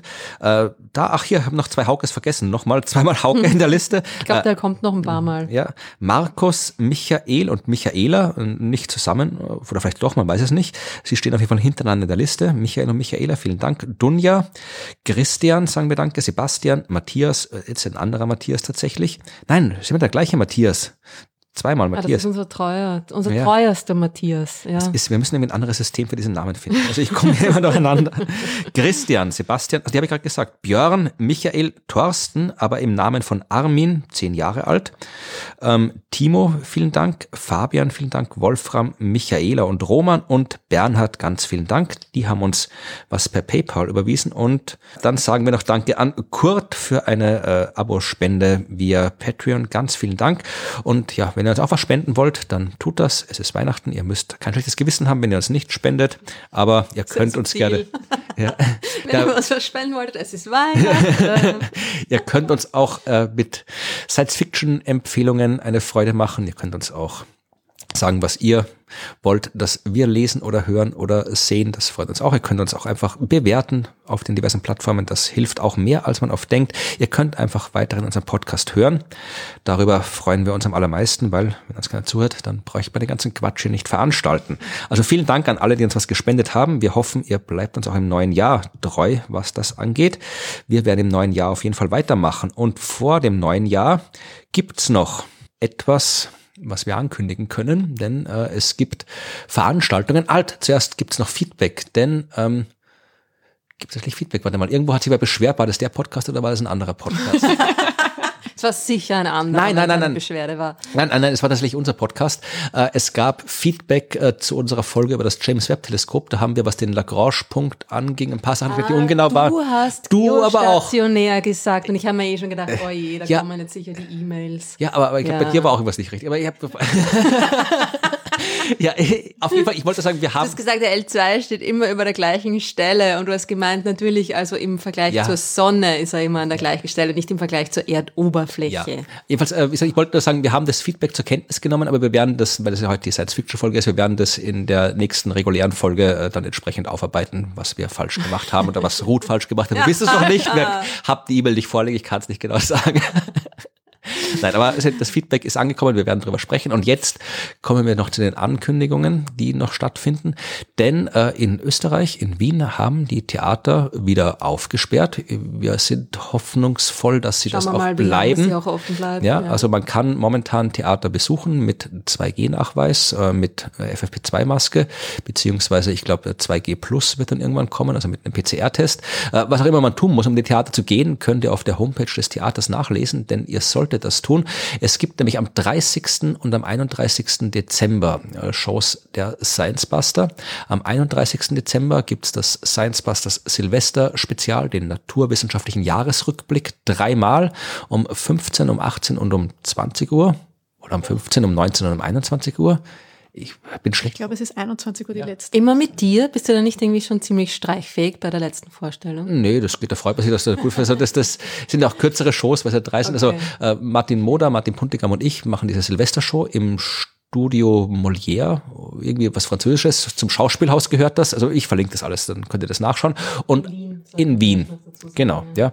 Und am äh, 30. Dezember gibt's das Bauernsilvester im Wiener Stadtsaal mit äh, Martin Puntigam, Martin Moder, mit mir und mit das erste Mal auf der Science Masters Bühne Ruth. Das heißt, wenn ich ihr aber auch mal ran. Ja. wenn ihr äh, Ruth und mich äh, sehen wollt, dann müsst ihr am 30. Dezember in den Wiener Stadtsaal kommen. Da werden wir dann, ja, ich weiß nicht, was wir machen, aber es wird vermutlich. Wir wissen es nicht. Es wird toll. Es wird vermutlich Wissenschaft drin vorkommen und äh, ja, lustig wird es auch sein. Das heißt, äh, schaut auf die Homepage äh, des Stadtsaals, äh, da wird draufstehen, ob diese Veranstaltungen stattfinden oder nicht und unter welchen Bedingungen man da hinkommen kann. Soweit zum organisatorischen und jetzt kommt der Weihnachtsteil. Jetzt die klassische Frage, noch ist ja nicht Weihnachten, also zumindest wenn ihr diese Folge an dem Tag hört, an dem sie erschienen ist, dann habt ihr noch ein paar Tage Zeit, um Weihnachtsgeschenke zu besorgen, falls es noch fehlen sollte und deswegen kommt jetzt die letzte Empfehlungsrunde. Welches Science-Fiction-Buch sollte man unbedingt zu Weihnachten verschenken und welche Science-Fiction-Serie oder Film sollte man sich unbedingt während der Weihnachtsfeiertage anschauen? Also ich schaue mir auf jeden Fall jetzt nach dieser, nach dieser Folge. Dr. Who Inspiriert. Sicher nicht. UFO. Ich werde mir UFO nochmal reinziehen, wenn das geht. Man kann man sich sicher irgendwo runterladen. Ich habe es auf DVD. Ah, dann gibt es der Florian auf DVD, dann brauche ich gar nichts Illegales tun und dann schaue ich mir einfach UFO nochmal an, weil es mich jetzt interessiert, ob das jetzt immer noch cool ist oder ob das nur mit zwölf cool war. Also du empfiehlst UFO. Ja. Und was das Buch angeht, hm, schwer zu sagen. Also ich habe gehört, es gibt ein ganz ein tolles Buch, das von einer lustigen jungen Astronomin geschrieben worden ist, die ein mobiles Planetarium hat und damit mit dem Lastenrad durch die Gegend das Science Fiction? Nein, es, naja, nein, es ist schon eher Science, aber es ist auch ein bisschen Fiction dabei. Also nicht in Kombination. Es ist Fiction und Science. Naja, es ist eigentlich gar nicht Fiction, weil es ist das meiste auch echt. Ähm, kauft mein Buch und schenkt es her. ist okay. Was empfiehlst du? Ja, ich habe jetzt leider kein eigenes Buch, dass ich da. Das kommt schon noch, das kommt schon noch. Viele Dinge ergeben sich aus diesem Podcast, glaub mir. Okay. Ja, ich habe mir ja überlegt, ähm, ich hätte gerne ein Buch empfohlen, wo es auch irgendwie schöne Bilder dazu gibt. Ich mag immer sehr dieses Visuelle. Ähm, und dann habe ich mir überlegt, ich würde gerne, ähm, also ich würde wahrscheinlich eher etwas schenken, wo es Film und Buch gibt und das schön zusammenpasst. Das heißt, wahrscheinlich wäre es bei mir irgendeine so Blade Runner Compil also Compilation oder sowas mit den ersten beiden Filmen, also diesen zwei Filmen, die es gibt, plus das Buch. Das Buch ist nämlich auch sehr gut. Das heißt aber nicht Blade Runner, glaube ich, also das, oder wird wahrscheinlich wird es mittlerweile unter Blade Runner auch verkauft, oder wie war die? das Buch ist mittlerweile auch unter Blade Runner ja. erhältlich, damit, glaube ich, die Leute wissen, dass das Weil die, die Geschichte war ja ja, ja, war das heißt anders, äh, ja, To Android Dream of, of uh, Electric, Electric Sheep, genau, das mhm, war die Geschichte. Genau, ja, ja. War super Titel, oder? Ja, so eingängig. Na, ist großartig. Vermutlich komme ich nicht mit einer Empfehlung aus. Also ich wollte noch eine, eine Bereitet euch vor, es nein, dauert noch eine halbe Nein, nein, nein, ich mache es kurz. Also ich habe tatsächlich mir das, den Punkt nicht überlegt, weil ich nie zu einem Schluss gekommen bin. Ich empfehle auf jeden Fall, wenn man gerne viel liest und äh, viel Zeit hat über die Feiertage, dann ist so eine Space Opera auf jeden Fall was Gutes. Und da empfehle ich immer sehr, sehr gerne von Peter Hamilton. Das ist so der, einer der großen im Genre der Space Opera, also wirklich so lange, lange Bücher mit vielen, vielen Personen und vielen, vielen Handlungssträngen. Und eins der auch beeindruckendsten Büchern daraus, das ist die Night's Dawn Trilogie. Drei dicke, dicke Bände sind das. Ähm, die das Richtige für dich, Ruth. Äh, das ist auch, so, auch wieder so klassisches Setup. Also hier in der fernen Zukunft, Menschheit besiedelt ganz viele Planeten im Sonnensystem. Es gibt auch ein paar seltsame Aliens und dann kommt etwas, ja, man könnte sagen, es, es hat was, es kommen Zombies, das stimmt aber nicht so ganz. Also die Toten kehren zurück, aber auf eine sehr science-fictionige Art und Weise. Und es ist, ja, es ist, hat so ein bisschen was, äh, äh es ist so eine, eine Pandemie der, der toten Seelen. Ja, das ist genau das, was wir jetzt gerade brauchen, oder? Danke, Florian. Wohlfühlfaktor. Ja, genau. Nein, aber es ist absolut, also es ist wirklich ein sehr, sehr auch philosophisches Buch. Also es geht wirklich darum, irgendwie, äh, was ist, wenn wir Antworten kriegen würden auf so fundamentale Fragen wie, gibt es ein Leben nach dem Tod und was wäre, wenn die Antwort halt irgendwie, die wir kriegen, irgendwie scheiße wäre. Und also, dann ist ganz viel natürlich klassische Science Fiction dabei, irgendwie Abenteuer, fremde Welten, Raumkämpfe und so weiter, Aliens, äh, die Suche nach irgendwelchen äh, ja, mächtigen Artefakten. Also es ist wirklich eine sehr, sehr schöne Space Opera gibt's auch. Ich habe sie zweimal gelesen und dann einmal letztes Jahr im Sommer, nee, dieses Jahr im Sommer als Hörbuch äh, gehört. Also es gibt's auch, kann man sich auf jede Art damit vergnügen. Und vielleicht noch ein kurzes Buch. Ah, was nehme ich jetzt als kurzes Buch? Äh, äh, lest lest äh, Hail Mary von äh, Andy Weir, das neue Buch von Andy Weir. Das heißt auf Deutsch. Der Astronaut. Ja, beschissener Titel. Aber Er hat mir, wer, wer der Marsianer gut fand und von dem Nachfolgebuch enttäuscht war, wird äh, Hail Mary oder der Astronaut hervorragend finden, weil da Weir genau das Marsianer-Feeling nochmal geschafft hat, ohne sich dabei zu wiederholen. Und das hätte ich eigentlich nicht gedacht, dass man das hinkriegt, aber er hat es hinbekommen und ja, es ist ein absolut großartiges Buch. Und wenn ich jetzt... Das ist schon ein bisschen Mathe-Hausübung, oder? Irgendwie. Naja, es ist halt der Stil, der, der den Marsianer ja. so aber es wird, gut also gemacht ich am Anfang, ich war ja, am Anfang war ich ein bisschen so, ah, ein bisschen, das jetzt? ein bisschen aber übertrieben, aber ja. es ist halt, ja, es ist halt dieses Marsianer-Feeling so, da ist ein Typ, der von einem gewaltigen Problem steht und diese Probleme alle mit Wissenschaft löst. Ja, also so, wie halt, wenn MacGyver in der Zukunft im Weltraum. So ungefähr. Ohne Büroklammer. ja, also das ist als kurzes Buch. Und was man sich über die ja, Feiertage für eine Serie anschauen soll, äh, ja, schau euch Dr. Who an. Oder Deep Space Nine. wieder. Und zu, Silve stehen, ja, zu, Silvester gibt es dann den Pflichtfilm. Genau, ja, stimmt. Das habe ich auch erst durch dich gelernt, dass äh, zu Silvester äh, das welcher Film? Die Zeitmaschine. Dass das äh, der Silvesterpflichtfilm ist. Genau, und zwar der von 1960 mit Rod Taylor. Weil der zu Silvester das ist der spielt. Der mit der super tollen, blinkenden, bunten Zeitmaschine. Ja, mit dieser originalen Zeitmaschine. Ja, genau, ja. das richtige Ding. Ja. Genau, ja. Mit dem roten Samt. Mhm, mhm, mhm. Das ist sehr hübsch. Ja, mhm, ja das ist sehr elegant. Ja, weil der spielt zu Silvester, habe ich nicht, genau. das war mir nicht bewusst. Ah, also ich, okay, ich dachte, zu Silvester gibt es immer nur Dinner for Two. For One. For One. Dinner for Two. Ja, die Zeitmaschine schaut man sich eher untertags an. Also ich schaue dann immer entweder am Vormittag oder am Nachmittag. Aber also Sie sind ja zu zweit. Okay. ja. Hm. Genau, wir haben uns früher immer so diese, diese ganzen Märchenfilme auch reingezogen. Das letzte Einhorn ist auch so ein Klassiker. Ja, voll. Genau. Und was es da sonst noch so gibt. Aber die Zeitmaschine ist, äh, ist, schon ziemlich cool. Es passt auch sehr gut zu Silvester, finde ich. Also das ist eine gute Empfehlung. Ja, ja da muss der Florian jetzt jedes Jahr durch. Ja, ich muss arbeiten, es ist jetzt Silvester. Deswegen schauen wir so was vorher. Vormittag. Na, schau. Ja, dann, äh, ja, ich hoffe, ihr habt schöne Feiertage, ihr habt ein schönes Silvester, einen guten Jahreswechsel und wir sehen uns im nächsten Jahr wieder. Und da geht's dann äh, über nicht mehr Science Fiction, sondern Science, Astronomie, Neues vom Universum, Neues von der Sternwarte, wird's alles in Folge der 44 sind wir dann, glaube ich, schon. Nee, oder 43, 42. 42 wird das dann, ne? Ja, ach schade, die haben wir ja schlecht geplant, hätte eigentlich jetzt die Science-Fiction-Folge Nummer 42 werden müssen. Mist. Mist, Mist. wir haben zwei Wochen zu spät angefangen, das ist das Ding. Naja. Ja, da kann man nichts machen. Auf jeden Fall ist diese Folge jetzt zu Ende. Wir wünschen euch frohe Feiertage und hören uns im nächsten Jahr wieder. Bis dann. Frohe Weihnachten. Guten Rutsch. Tschüss. Tschüss.